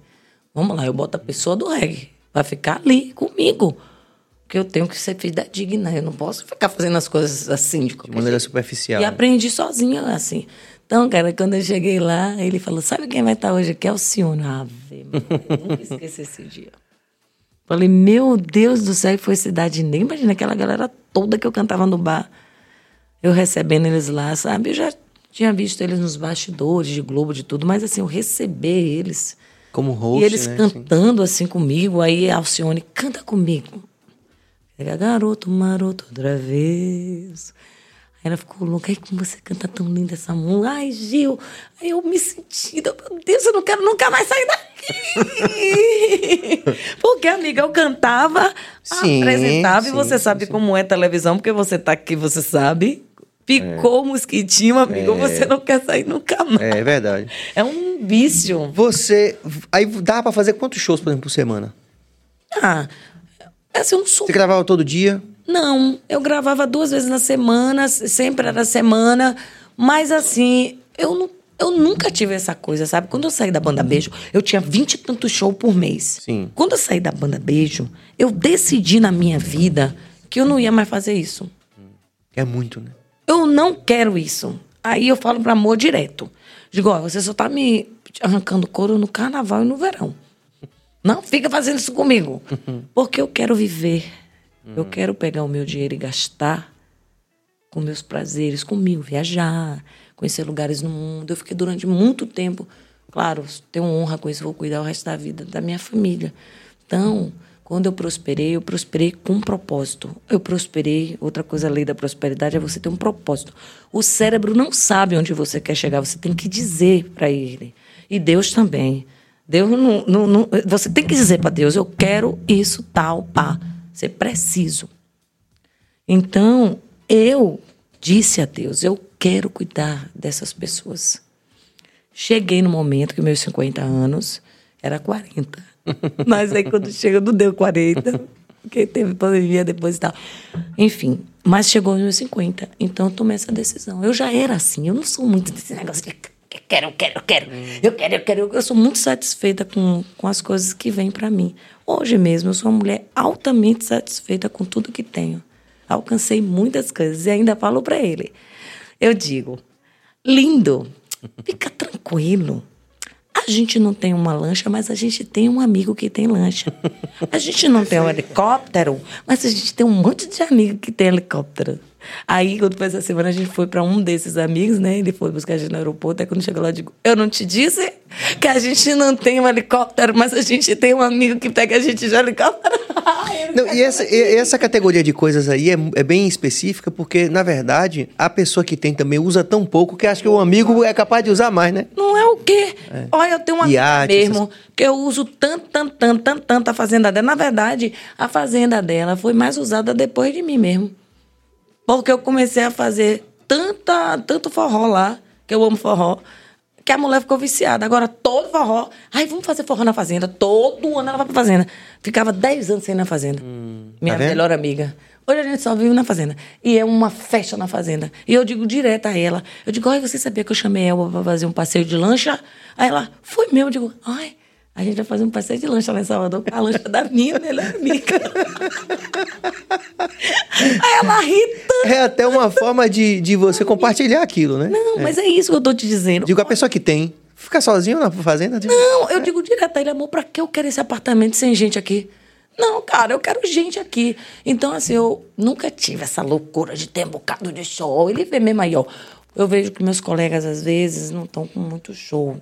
Aí, ligam pra ele, eu falo... Aí falo, olha, Gil tá concorrendo com fulano. É fulano ou Gil? Aí, como eu já tenho show naquele mês, eu falo pra ele, "Ô, amor, deixa meu amigo fazer. Diga que eu não vou poder, não. Aí ele fala, olha, ela disse que é melhor você fazer com o amigo dela. Eu sou assim, né, amigo? Ele se acaba de rir. Ele fala: Olha, só você mesmo, viu, João? Eu nunca conheci ninguém dessa maneira, não. Eu digo: Pra que esse monte? Pra que ficar nesse desespero? E quanto mais você dá, Porque você, inclusive, viveu um segmento num momento do Eldorado do Axé, em que havia uma competição muitas vezes predatória, virou apelido, né? De jabá, essa coisa toda. É. Você, você testemunhou muita coisa assim. Então, Ave Maria. Demais. Uma briga desenfreada pelo sucesso, pelo dinheiro. É, mas só que como eu era mais inocente assim, eu acho que Deus, de alguma maneira, me guarda, me guarda, sabe? Era mais meu empresário que passava por isso. Então, quando eles chegavam pra mim, Gil, você acha o quê? Que eu não tenho essas vaidades. Então, eu rapaz, eu acho o que você achar. Você acha o quê? rapaz, eu acho que vai ser excelente pra sua vida. Então, ok. Até hoje eu sou assim. Eu falo pra você. Gil, você acha o que eu digo? E você? Acha o quê? Porque você. Porque uma coisa que eu descobri na minha vida é assim, ó. Tem o cara que é o empresário. Tipo assim, o cara dos negócios. Eu não sei. Claro, eu sozinha já me virei. Já fui Patrícia vendendo meu próprio show, já fui tudo. Mas eu prefiro hoje cuidar mais da minha vida profissional artística. Fazer isso aqui, ó. Tá vendo meu celular? Sou, meu mundo, é, minha cabeça é dentro desse mundo aqui, desse mundo aqui, cheio de, de bichinho. E o cara que me vende, que hoje, graças a Deus, é meu marido, ele se preocupa com essa parte. Entendeu? Do que ficar. Eu, Gilmelândia, já tem outras pessoas que conseguem administrar isso. Eu gosto pra caramba do dinheiro, acho ele massa, ele trabalha pra mim. Fica na dele lá e eu vá, tal, pá. Perfeito. Ele não me domina, eu domino ele. Mas ele tem que ficar ali, ele fala lá de dinheiro, porque eu quero falar de música. Como Você falou agora. Poxa, Gil, bora. É, eu já fico agoniado, bora fazer uma música, bora Como é o tema? Como é o tema? Seja feliz no processo. É, Gil. o tema da música. Seja feliz. Você, você trabalhou com, com o Misael durante muito tempo e tinha um cara também, eu não sei se era seu sócio também, que era Netinho. Sim, Como era era, sua sócio. é, Era? É, eram os três. Como era a sua relação com ele, como músico, como empresário e como é hoje? Não sei, me- algumas pessoas me falam que ele se afastou de muita gente. tal. Olha, na época, Netinho também ficava fazendo muito show. Você acredita que eu encontrava mais meus colegas que eram de fora do que o próprio Netinho? Porque era um corre-corre. Mas ele era uma pessoa que ele sempre me dava conselhos. Ele chegava e falava: Oi, eu não gostei muito daquilo que você fez no, no sofá de Hebe, não, viu? Aí eu. Não, ele não, você pula no sofá da mulher de pantufa. Todo mundo lá, mulher tudo elegante, rapaz, você tem que sentar lá e eu. Só que quando eu chegava no programa, que ele amou ver isso até hoje, o pessoal dizia assim: olha, por favor, não venha para aqui ser madame. Venha zoar o barraco. Então a galera, a Hebe não queria. Ela falava mesmo, Gil, não venha pra cá com esse sapato alto, essa música Louis Vuitton. Já tem um Venha monte, de né? pantufa e pule no meu sofá. então eu ficava, respeitava ele, porque eu sempre respeitei a hierarquia, até porque isso é um princípio. Você tem que respeitar aquele que Sim. é o líder, né? E ele naquela. Apesar de ser sócio, mas era um líder, ele e Misael. Aí eu, não, tudo bem e tal, mas quando chegava lá o pessoal, não, aí, lá, aí ele desistiu, ele só isso pra lá. Mas ele sempre me admirou, sempre me, acha, me achou uma grande cantora, ele sempre falava isso. Eu acertei bem na mosca, você é um orgulho pra mim. Ele falava isso, a gente tinha uma relação boa. Quando a gente se separou, porque ele também seguiu para a carreira dele, saiu de Misael, que quem primeiro saiu foi ele. E ele seguiu para a carreira dele. Misael teve três filhos, foi, entrou na política, então Misael meio que se afastou do bis, né? Pô, Sim. tem que estar conectado, pô, você tem que estar no seu universo do que você faz. Aí foi onde aconteceu o problema, né? Que a gente separou, disse a ele que eu queria ir pra Né, me bote lá no escritório de Turval, então com o Paulo Borges. Ele não quis, não, não, não, não, não. Creio eu que ainda não estava trabalhando na vaidade, porque isso existe mesmo. E aí, onde aconteceu a confusão, ele, ele que me botou na justiça, porque eu jamais colocaria ele, nunca. Sou muito grata a ele, porque a gente tem que ser grato. E eu sou grata porque ele foi lá e acreditou em mim, e eu acreditei nele e a gente foi. Foi bom enquanto durou. Netinho, depois aconteceu o problema da doença, ele ficou muito tempo afastado. Chegou um tempo não foi amor, teve um tempo. Alguém queria fazer uma entrevista. Foi o Rogério Morgan. Não foi?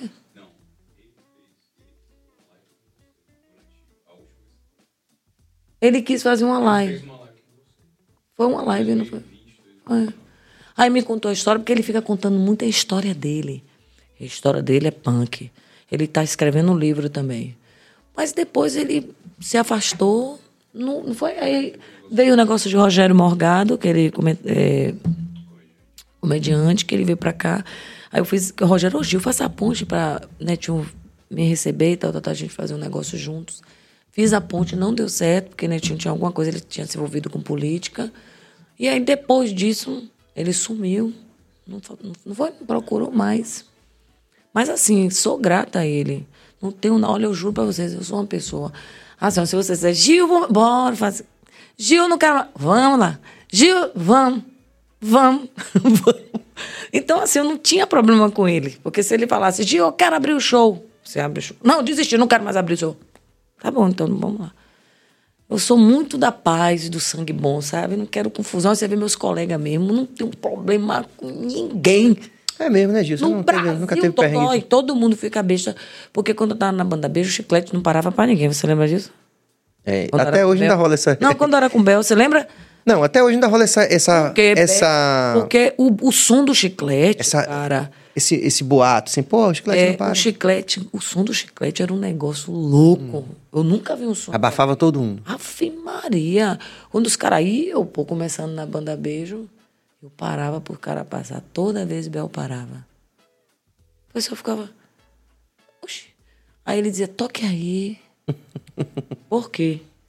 Quando eu era do bar, Reinaldo, o baterista, sempre me levava para lá para eu cantar as músicas de barzinho.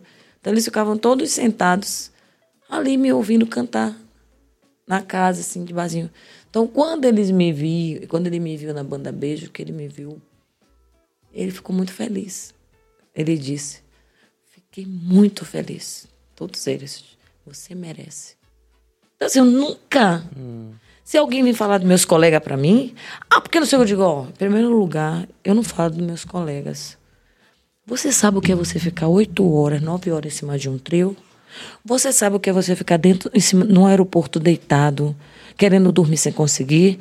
Você sabe o que é o seu filho dentro da sua casa, tá passando mal e você tendo que entrar no show? Então, assim, não fale mal dos meus colegas. Ninguém chegou lá por acaso. Ainda mais os, os artistas da Bahia. Não é fácil o que a gente faz. Nós somos atletas da música. Um ser humano que fica em cima de um trio, e quando a desgrama do trio quebra na frente, a gente fica 10 horas cantando em cima de um trio. E antes, você passava e era só um pedacinho que você passava para cantar. Passava ali no Campo Grande, acabou as câmeras, tirava o sapato, botava o tênis, ficava descalço. Agora não. Agora você tem internet. Tempo todo. É tempo, então você tem que estar maquiada, você tem que estar arrumada, você tem que estar com sapato, você tem que. Não é fácil Não mesmo. é fácil. Então eu digo, não, não. E quando eu vou para o lugar, eu digo, não estou aqui sozinha. Estou aqui com o meu movimento. A Bahia, representando todo mundo. Então eu quero agradecer em nome de todos os artistas que tem naquela Bahia, vocês terem me contratado. Eu vi em nome de todos. Entendeu? Eu, não eu odeio separações. Eu gosto que junte. Eu não gosto que separe. A gente precisava de uma, mais umas 10 Gil no mercado da música baiana. Gil, deixa eu te falar uma coisa. É É, só- não, tô é falando sério mesmo. viu? Vamos clonar, minha gente. Primeiro começa com a. Mas não, é não, Gil. porque isso é, isso é Não, sério. eu sei. É porque eu, Gil Melange, não, cara. Tem um bocado de, de pessoas assim. É porque, vou repetir, conhecereis a verdade, e a verdade vos libertará. Isso é muito sério. Claro que se fala de Jesus aí, mas vamos agora para uma coisa da realidade da vida. Pra Praticar, quê? né? Amigo é importante. Como eu estava dizendo a meu músico, não venha fazer isso. Eu falei para um cara lá em Manaus. Você não precisa diminuir o outro, a sua empresa, para você mostrar que você é grande. Você não precisa disso. Brilhe Concordo apenas. plenamente. Brilhe. Deixa o outro. Pra que ficar? Porque você Bote viu- pra lenhar e deixa o resto. porque você viu fulano de tal, não, eu falo na cara. Olha, a galera pira. Que eu faço assim, oh, não muito, ou não faço isso não. Olha, eu já fiz ponte de pessoas inimigas, você sabia? Da pessoa chegar pra mim, eles sabem. Várias de chegar pra mim. Agora, Tipo quem, assim? Agora o povo vai descobrir. Agora Fala um famoso aí, pô. Agora o povo vai descobrir. A pessoa chegar pra mim e dizer assim: Não, eu não quero falar com fulano porque ele fez não sei o quê. Aí eu falo: Mentira. Mentira. Como assim mentira? Falei, mentira, sabe por quê? Aquela pessoa lhe ama, cara. Aquela pessoa falou de mim, pra, de você pra mim. A pessoa se quebra toda, velho. Não é, amor? Pouco tempo a conta diga. Com famoso? As pessoas, as pessoas gostam dessas, dessa história com famoso. Fala Aí de algum eu falo, famoso. não faça isso. eu falo assim, ó, não faça isso.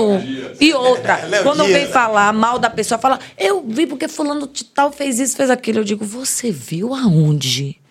Não, Gil, porque você deve saber. Eu digo, queridos, você só quer ver o lado negativo das pessoas, cara. Você sabe o que foi que aquela pessoa passou? Você, como é que você tem certeza disso? Porque uma vez, cara, não nada contra, cada um faz da sua vida o que quer, respeito. Mas eu tava no- na barra, aí veio um pescador de lá, eu na banda beijo, fui tomar um sol. Aí o pescador veio de lá, oi. Aí eu falei, oi, eu posso deixar meu peixe aqui? Falei, pode, senhor. Ele deixou o peixe dele e foi mandar. Quando o cara voltou, posso sentar com a, senhorita? Eu falei, pode. Ele sentou. Aí ele olhou pra minha cara assim e falou, você parece aquela cantora. Aí eu, qual? Aí ele falou, aquela. Que tem uns corococó, cantava assim uns corococó. Eu digo, da banda Beijo? Ele sim. Aí a gente começou a falar de Jesus, da Bíblia, e pau, que eu adoro essas conversas. Daqui a pouco ele falou, oi, mas a senhora tá longe de ser aquela menina da banda Beijo. Aí eu falei, por quê? Ele falou, porque aquela ali é uma cheiradora de cocaína miserável.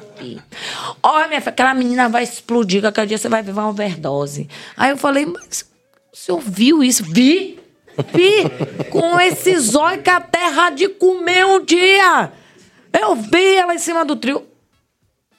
Eu fui questionando pra ele e eu digo, não, senhor, senhor tá enganada. Mas como é que você sabe disso? Eu digo, não, porque eu sei o que eu estou dizendo, senhor. Ela, não, não, senhor. O senhor está enganada, ela gosta de beber água, a menina é super. Nunca vi usando essas coisas. Ela é feliz assim porque é o jeito dela. Não! O cara saiu de lá. Então o ser humano gosta muito de fazer isso com o outro. Isso é muito feio. Ó, eu vou logo avisando para vocês. Fica falando da vida dos outros, fica fazendo essas coisas com os outros, tá? Levantando falso pros outros. Você nunca vai ganhar dinheiro. Você pode até ganhar dinheiro, meu amor, mas o dinheiro entra por uma mão, se lasca pela outra, não volta. Você vai se, se acabar todo na vida, porque isso é uma maldição. Tire isso de sua vida. Vá pra luz imediatamente. dá uma música, né? Ah, dá outra música. Luz, vá pra luz imediatamente. Vá pra luz. Gil, você sabe que a gente tá gravando vários podcasts aqui e a gente tá um pouco pressionado pelo tempo, porque Daniel Cade... Não, eu tô tranquila. Não, Daniel Cade vai gravar aqui de, depois da gente. É, acabou, tô ótimo. Não, não vai acabar agora não, porque eu quero aproveitar justamente esse tempo que, que resta antes Sim. de começar o horário de Cade para poder a gente valorizar a interação aqui, que tá muita. Ah, mande. Olha, você sabia. Como é que você pega na mão das pessoas? Não, você vai dar a mão pra pessoa e tudo bem. Ah. Pegue de. Não, tá errado. Ah, como é? Quando você for pegar na mão da pessoa, você pega aqui, ó. Aqui, o elo. Tá. Mostra aí pro povo. O elo, ó, gente. O elo da gente tá aqui, ó, dos seres humanos. É aqui, ó. Bora de novo, bora do começo. Vamos. Bora. E aí, tudo bem? Ó. E a mão sempre firme, assim. Nunca apertando e nunca frouxa. Não deixa. Vai, diga aí como é a pressão certa. Solte, venha, o elo primeiro, depois aqui. Tá bom assim? Firme. Vamos valorizar Já a interação. Tem que ler esse cabra. Ai, vai. Vou tirar bora, o livro. Bora ver essa interação aqui. Ah, eu quero. Ô, oh, gente, bote bastante interação. Corte a cantora, viu? Corte. a cantora fala demais. Júnior Sa... Juninho Saad. Gil, se você tivesse que mudar algo hoje no Carnaval de Salvador, o que você mudaria? Te amo, lindeza. Seríssima essa pergunta. Qual B.O., hein? Rapaz, primeira coisa, ó, eu fui para Manaus, você não chega em Manaus, você não vê o boi amarelo, você não vê o boi de abóbora. Eu lhe digo porque eu viajo, eu faço matérias pro povo, já fiz o bombódromo, já fui com a Band para lá. Você não vê. É o boi vermelho e o boi azul. Gosto, não gosto, vai que não vá. Os anos vão passando, o povo vai nascendo. Vem outra geração, é o boi vermelho ou o boi... Parintins. E tá lá estourado, cheio, não tem lugar para quem quer. Vamos para Recife. Aí você vai para lá. Você chega lá, o povo dando frio. Eu frio. Aí nasce menino, não, morre menino, morre, nasce, gera assim, e o frevo tá ali. Mudaria. Colocaria em Salvador os artistas baianos. Todos eles. Tudo, de rock. Os artistas daqui, do reggae, os artistas daqui. A gente tem muita coisa boa. Os afros daqui são lindos. As pessoas não entendem isso que tem gente que daria a vida para ter a cultura que a gente tem. Não entendo isso. Botaria. E os outros artistas, me desculpe, Anitta, me desculpe, galera, que eu amo todo mundo. São pessoas maravilhosas. E são bem-vindos também, né? Venham! Bem-vindo a Salvador, tá aqui. Mas cante com o artista daqui, meu amor. Cante, pode cantar suas músicas, a gente não liga. A gente é tudo conectado, a gente mistura ritmo, a gente bota funk com rock, rock, com pagode e vai-se embora. Mas todo mundo conectado com a gente e não tirar nós para colocar a galera. Eu mudaria isso imediatamente. E outra que eu falei hoje lá com Lara Kertz. Não faria esse negócio de ah, vamos falar dos artistas e colocar no carnaval. Não, cara. Isso é pro ano inteiro. A gente tem que ter um lugar que tem a galera do reggae tocando lá. Porque o, o, o, turista quer chegar e o turista quer ir ver. Onde é que tem um show hoje? O turista já começa desde o avião. Faz, cara, coisa, é, parceria com o Gol, com a Azul. Com a, Sabe aquelas coisas que passam nas revistas para mostrar o calendário cultural, o que é que tá rolando? Bota o povo para tocar o ano todo. Coloca a música para tocar nas rádios, entendeu? Faz alguma coisa. Não sei se você conhece Maragogi-Pio. Sim, conheço O maior bem. polo cerâmico da América Latina. Pois é. Com 400 e tantas olarias aqui. Gil, Tá se acabando. você, Uhum. você ia se impressionar da quantidade de vezes que eu venho falando isso daqui. Não é, galera? Assim, que é muito impressionante que a gente tenha. E eu falo isso com, né, enfim, é uma crítica sempre construtiva, porque eu não tenho muito essa, como você falou, essa mentalidade de, ah, Não. falar mal. Mas assim, mas é impressionante que a gente ainda não tenha convencido é, grande parte da nossa, vou falar elite por falta de outra palavra, mas a classe política, desse valor que você falou da cultura. E é muito bonito que você começou dando exemplos de lugares que eu também conheço e que eu cheguei a assim lá, vi aquela coisa linda e voltava para Salvador deprimido, velho. Porque a gente realmente Outra, não tá vou- fazendo E eu isso. vou lhe dizer mais. Eu sou, eu já tenho anos pedindo, por favor. Agora eu tive uma grande ideia que vai rolar, que eu quero levantar o coreto. Eu já fui conversar com o prefeito, já fui conversar com o fulano, já fui conversar com o aquele coreto caindo, e o coreto vai cair. Tem uma história linda ali. Mas o que eu vou lhe dizer aqui, falando sobre a música, sobre isso aquilo, cara, os senhorinhos estão, vão todos morrer, eles já estão senhorinhos. E o que é que acontece? Eles não têm um apoio para uma nova geração que está chegando. Então, o que é que os meninos fazem com a internet? Os meninos vêm para Salvador, os meninos vão embora para São Paulo. Então, as olarias vão se acabando. E quando você for ver, cadê? Do mesmo jeito que a rapaziada que faz sexto também, eu vi um documentário recentemente, o pessoal fazendo, falando sobre isso. Tem É tanta coisa. sul, né? É, aqui no, no, no entorno da Baía Todos os Santos, tipo Ah, ali em. sim. Tem. É, Ilha de Maré, essa coisa toda. Quer dizer, é tanta coisa, não estamos falando só de música. Entendeu? É. Não é muito louco isso? falando, porque eu fico gente- pirado com isso, Não, porque velho. quando a gente vai para o mundo, a gente viaja, que a gente chega lá e fala. É isso aqui. Por exemplo, você vai para Veneza, aí você olha assim, você fala, cara, eu quero me casar numa gôndola. E, Cara, pode morrer, pode vir, pode. A gôndola tá lá, irmão. É a cultura da terra. Então, assim, como é que você vem para cá o ano inteiro e você não, não vê nada? Não, que a não, ouço- Bahia não ouve a tem? música da Bahia. Eu mesmo, não vou lhe mentir. Quando meus colegas vêm pra cá, eu faço um tour na cidade. Conto porque é cidade baixa, conto porque é cidade alta, conto Sim. os artistas plásticos da nossa cidade. Levo muito, no- levo a galera no subúrbio. Você não sabe a galera, o que é o subúrbio de Salvador. É um negócio de doido, tem teatro, tem uma galera maravilhosa fazendo um som lindo. Então, assim, eu levo, né, amor? Eu levo pra Ribeira, mostra aqui, ó, aqui, aqui, que é o povão. Aí meus colegas falam, cara, de tudo que você me levou, esse é o melhor lugar. Que aquela galera, aquela mistura de som, mistura de povo, mistura. de- cada um gosta de uma coisa. De comida, de Meu tudo. Deus, e todo mundo sujo de areia, aquela confusão, todo mundo dançando, e esse churrasquinho, e não é amor. Essa é a nossa terra, essa mistura disso. Então, eu mudaria isso, viu, Júnior? É, Ai, meu superchat. O povo vai meter o celular em mim, viu? Quando eu nada. sair. Alan Quintela, ansioso pro seu show no Carnaval de Maceió. Ai, meu Deus! Mergulhar no azul piscina. Ai, gente. É lindo isso, né? Gente, a minha terra, a minha terra da minha mãe. Tocou tanto aqui, não foi em Salvador? Hein? Essa música tocou tanto aqui. Muito. Eu tô ansiosíssima, eu tô tão ansiosa de cantar em Maceió. Ah, é lindo lá, eu adoro. terra da minha é. família. É, você tem um pé lá também, né? Ele que é meu contratante, né? É o Alan, né? Ô, Alan é meu contratante. Hum, aí, ó. Obrigado. contratante. Ai, Alan! Mandou o superchat, inclusive, ó. Ai. Ah! Eu também quero mandar. Manda aí, amor. Manda superchat total. Vi Almeida Underline 14. Manda um beijo pra seu tio Zé de Alagoas. Aqui é sua prima ali. É, um beijo, seu lindo. Rapaz, nunca mais. É um lugar também belíssimo. Eu fiquei também impressionado de ir ali, por exemplo, em Marechal Deodoro. O que, Marechal, o que eu Do lado ali. indústria da música baiana. Vamos lá. GD Santana. Por falar em indústria, o que houve com a indústria da música É baiana? hoje, viu? Meu Isso é BO, isso é Eu BO. não quero que ninguém me, me bata depois, não. Rapaz, é tão louco, né? A gente não sabe nem por onde começar. Resume-se o que eu falei. Entendeu? Da própria união de nós, os artistas, né?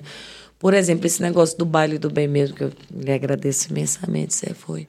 Na hora que eu falei pra amor, amor, queria tanto que foi, eu chamei você, você foi. A galera toda, sabe? É. A gente precisa fazer mais isso, sabe?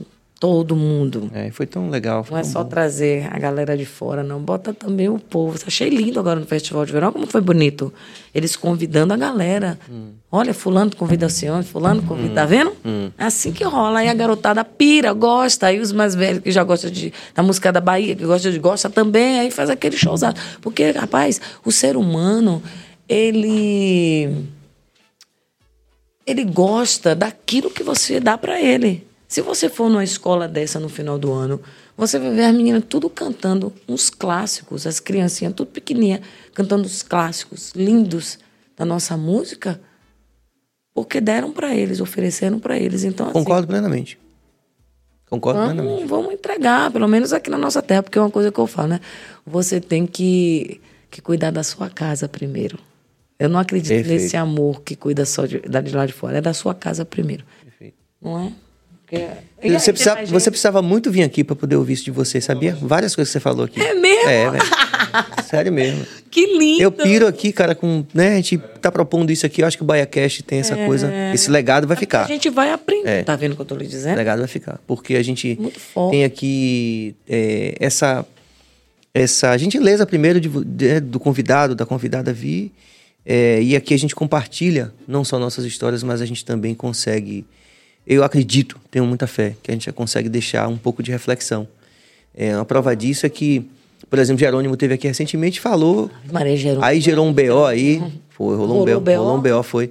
Mas assim, Jerônimo falou também do, do topo dessa, E dessa outra, insatisfação, gente, cara. De, Olha, gente, por favor, a gente tem que se respeitar.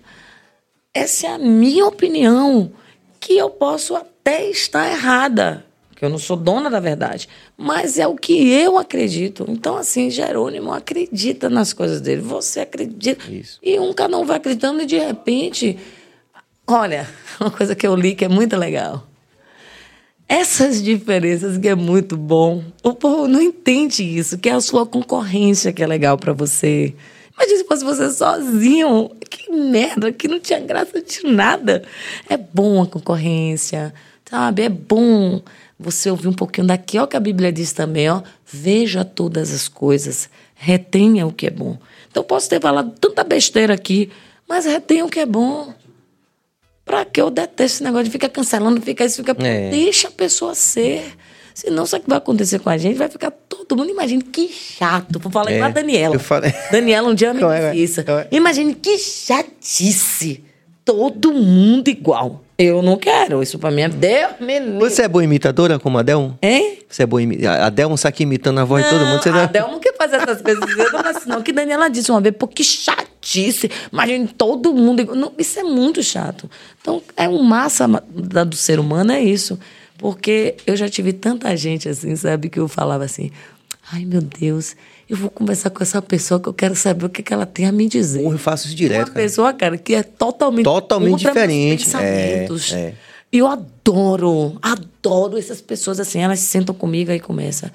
Eu digo, mas E a gente tem outra perspectiva, né? Eu, por que você acha isso? Ah, eu acho isso por isso, isso e isso. Aí a pessoa fica tão alucinada que ela fala, e por que você acha isso? Aí eu falo, por causa disso, disso e disso. E quem tem razão? Quem saberá, né? Ninguém. Gil, é, a interação foi muito grande. Eu, eu peço desculpa que eu não vou poder ler as interações de todo mundo. Eu amo tanta interação. É, mas é prova do prestígio, né? Sempre dos convidados, a quantidade de interação. Tem muita coisa que a gente não, não vai ler, mas fica aí. A gente agradece de coração aí sua gentileza, viu? agradeço. E a oportunidade que eu, eu digo sempre, a gente falou aqui de ser feliz no processo. Eu tive lá pra cantar com vocês, você veio aqui no Bahia Cast. Oh, tá mas a gente, a gente tá sendo feliz nesse processo. Não é, amigo? Aí, Ó. Ó. Pá. Ah, Ô, mamãe. Ah, isso é tão importante. Deus te abençoe mais ainda. Obrigado, viu? Pela oportunidade da gente se conhecer melhor e a gente poder compartilhar Pode isso com a contar rapaziada. comigo. Valeu. E essa Kombi vai rolar. Vai rolar! E vai Mas o rolar projeto a é isso aí, Kombi de amor. Antes da gente terminar, a Billy vai mandar a agenda. Vamos lá, quarta-feira, Luca de Fiore, aqui do Lodum. E por que não vai ter amanhã, diga? Porque você vai estar lá no Lodum. Eu também! Ai, quando o Ritinha falou assim, sabe quem vai estar? Adão Ne... Vamos estar amanhã. A mão, tá. Amanhã no Lodum. Massa. Rapaz, quando você vê o livro, você vai pirar. Eu quero mesmo, vou ver mesmo. E Quarta-feira- quinta-feira, qua- Luca de Fiore. Luca de Fiore, Quinta-feira, Alex, Max. Essa- o pagode aqui no Bahia Cast. né? Massa. É Então isso vai aí. ser bem legal, gente. Valeu, rapaziada. Deus abençoe, muita paz muita luz e até quarta. Um beijo, seus lindos!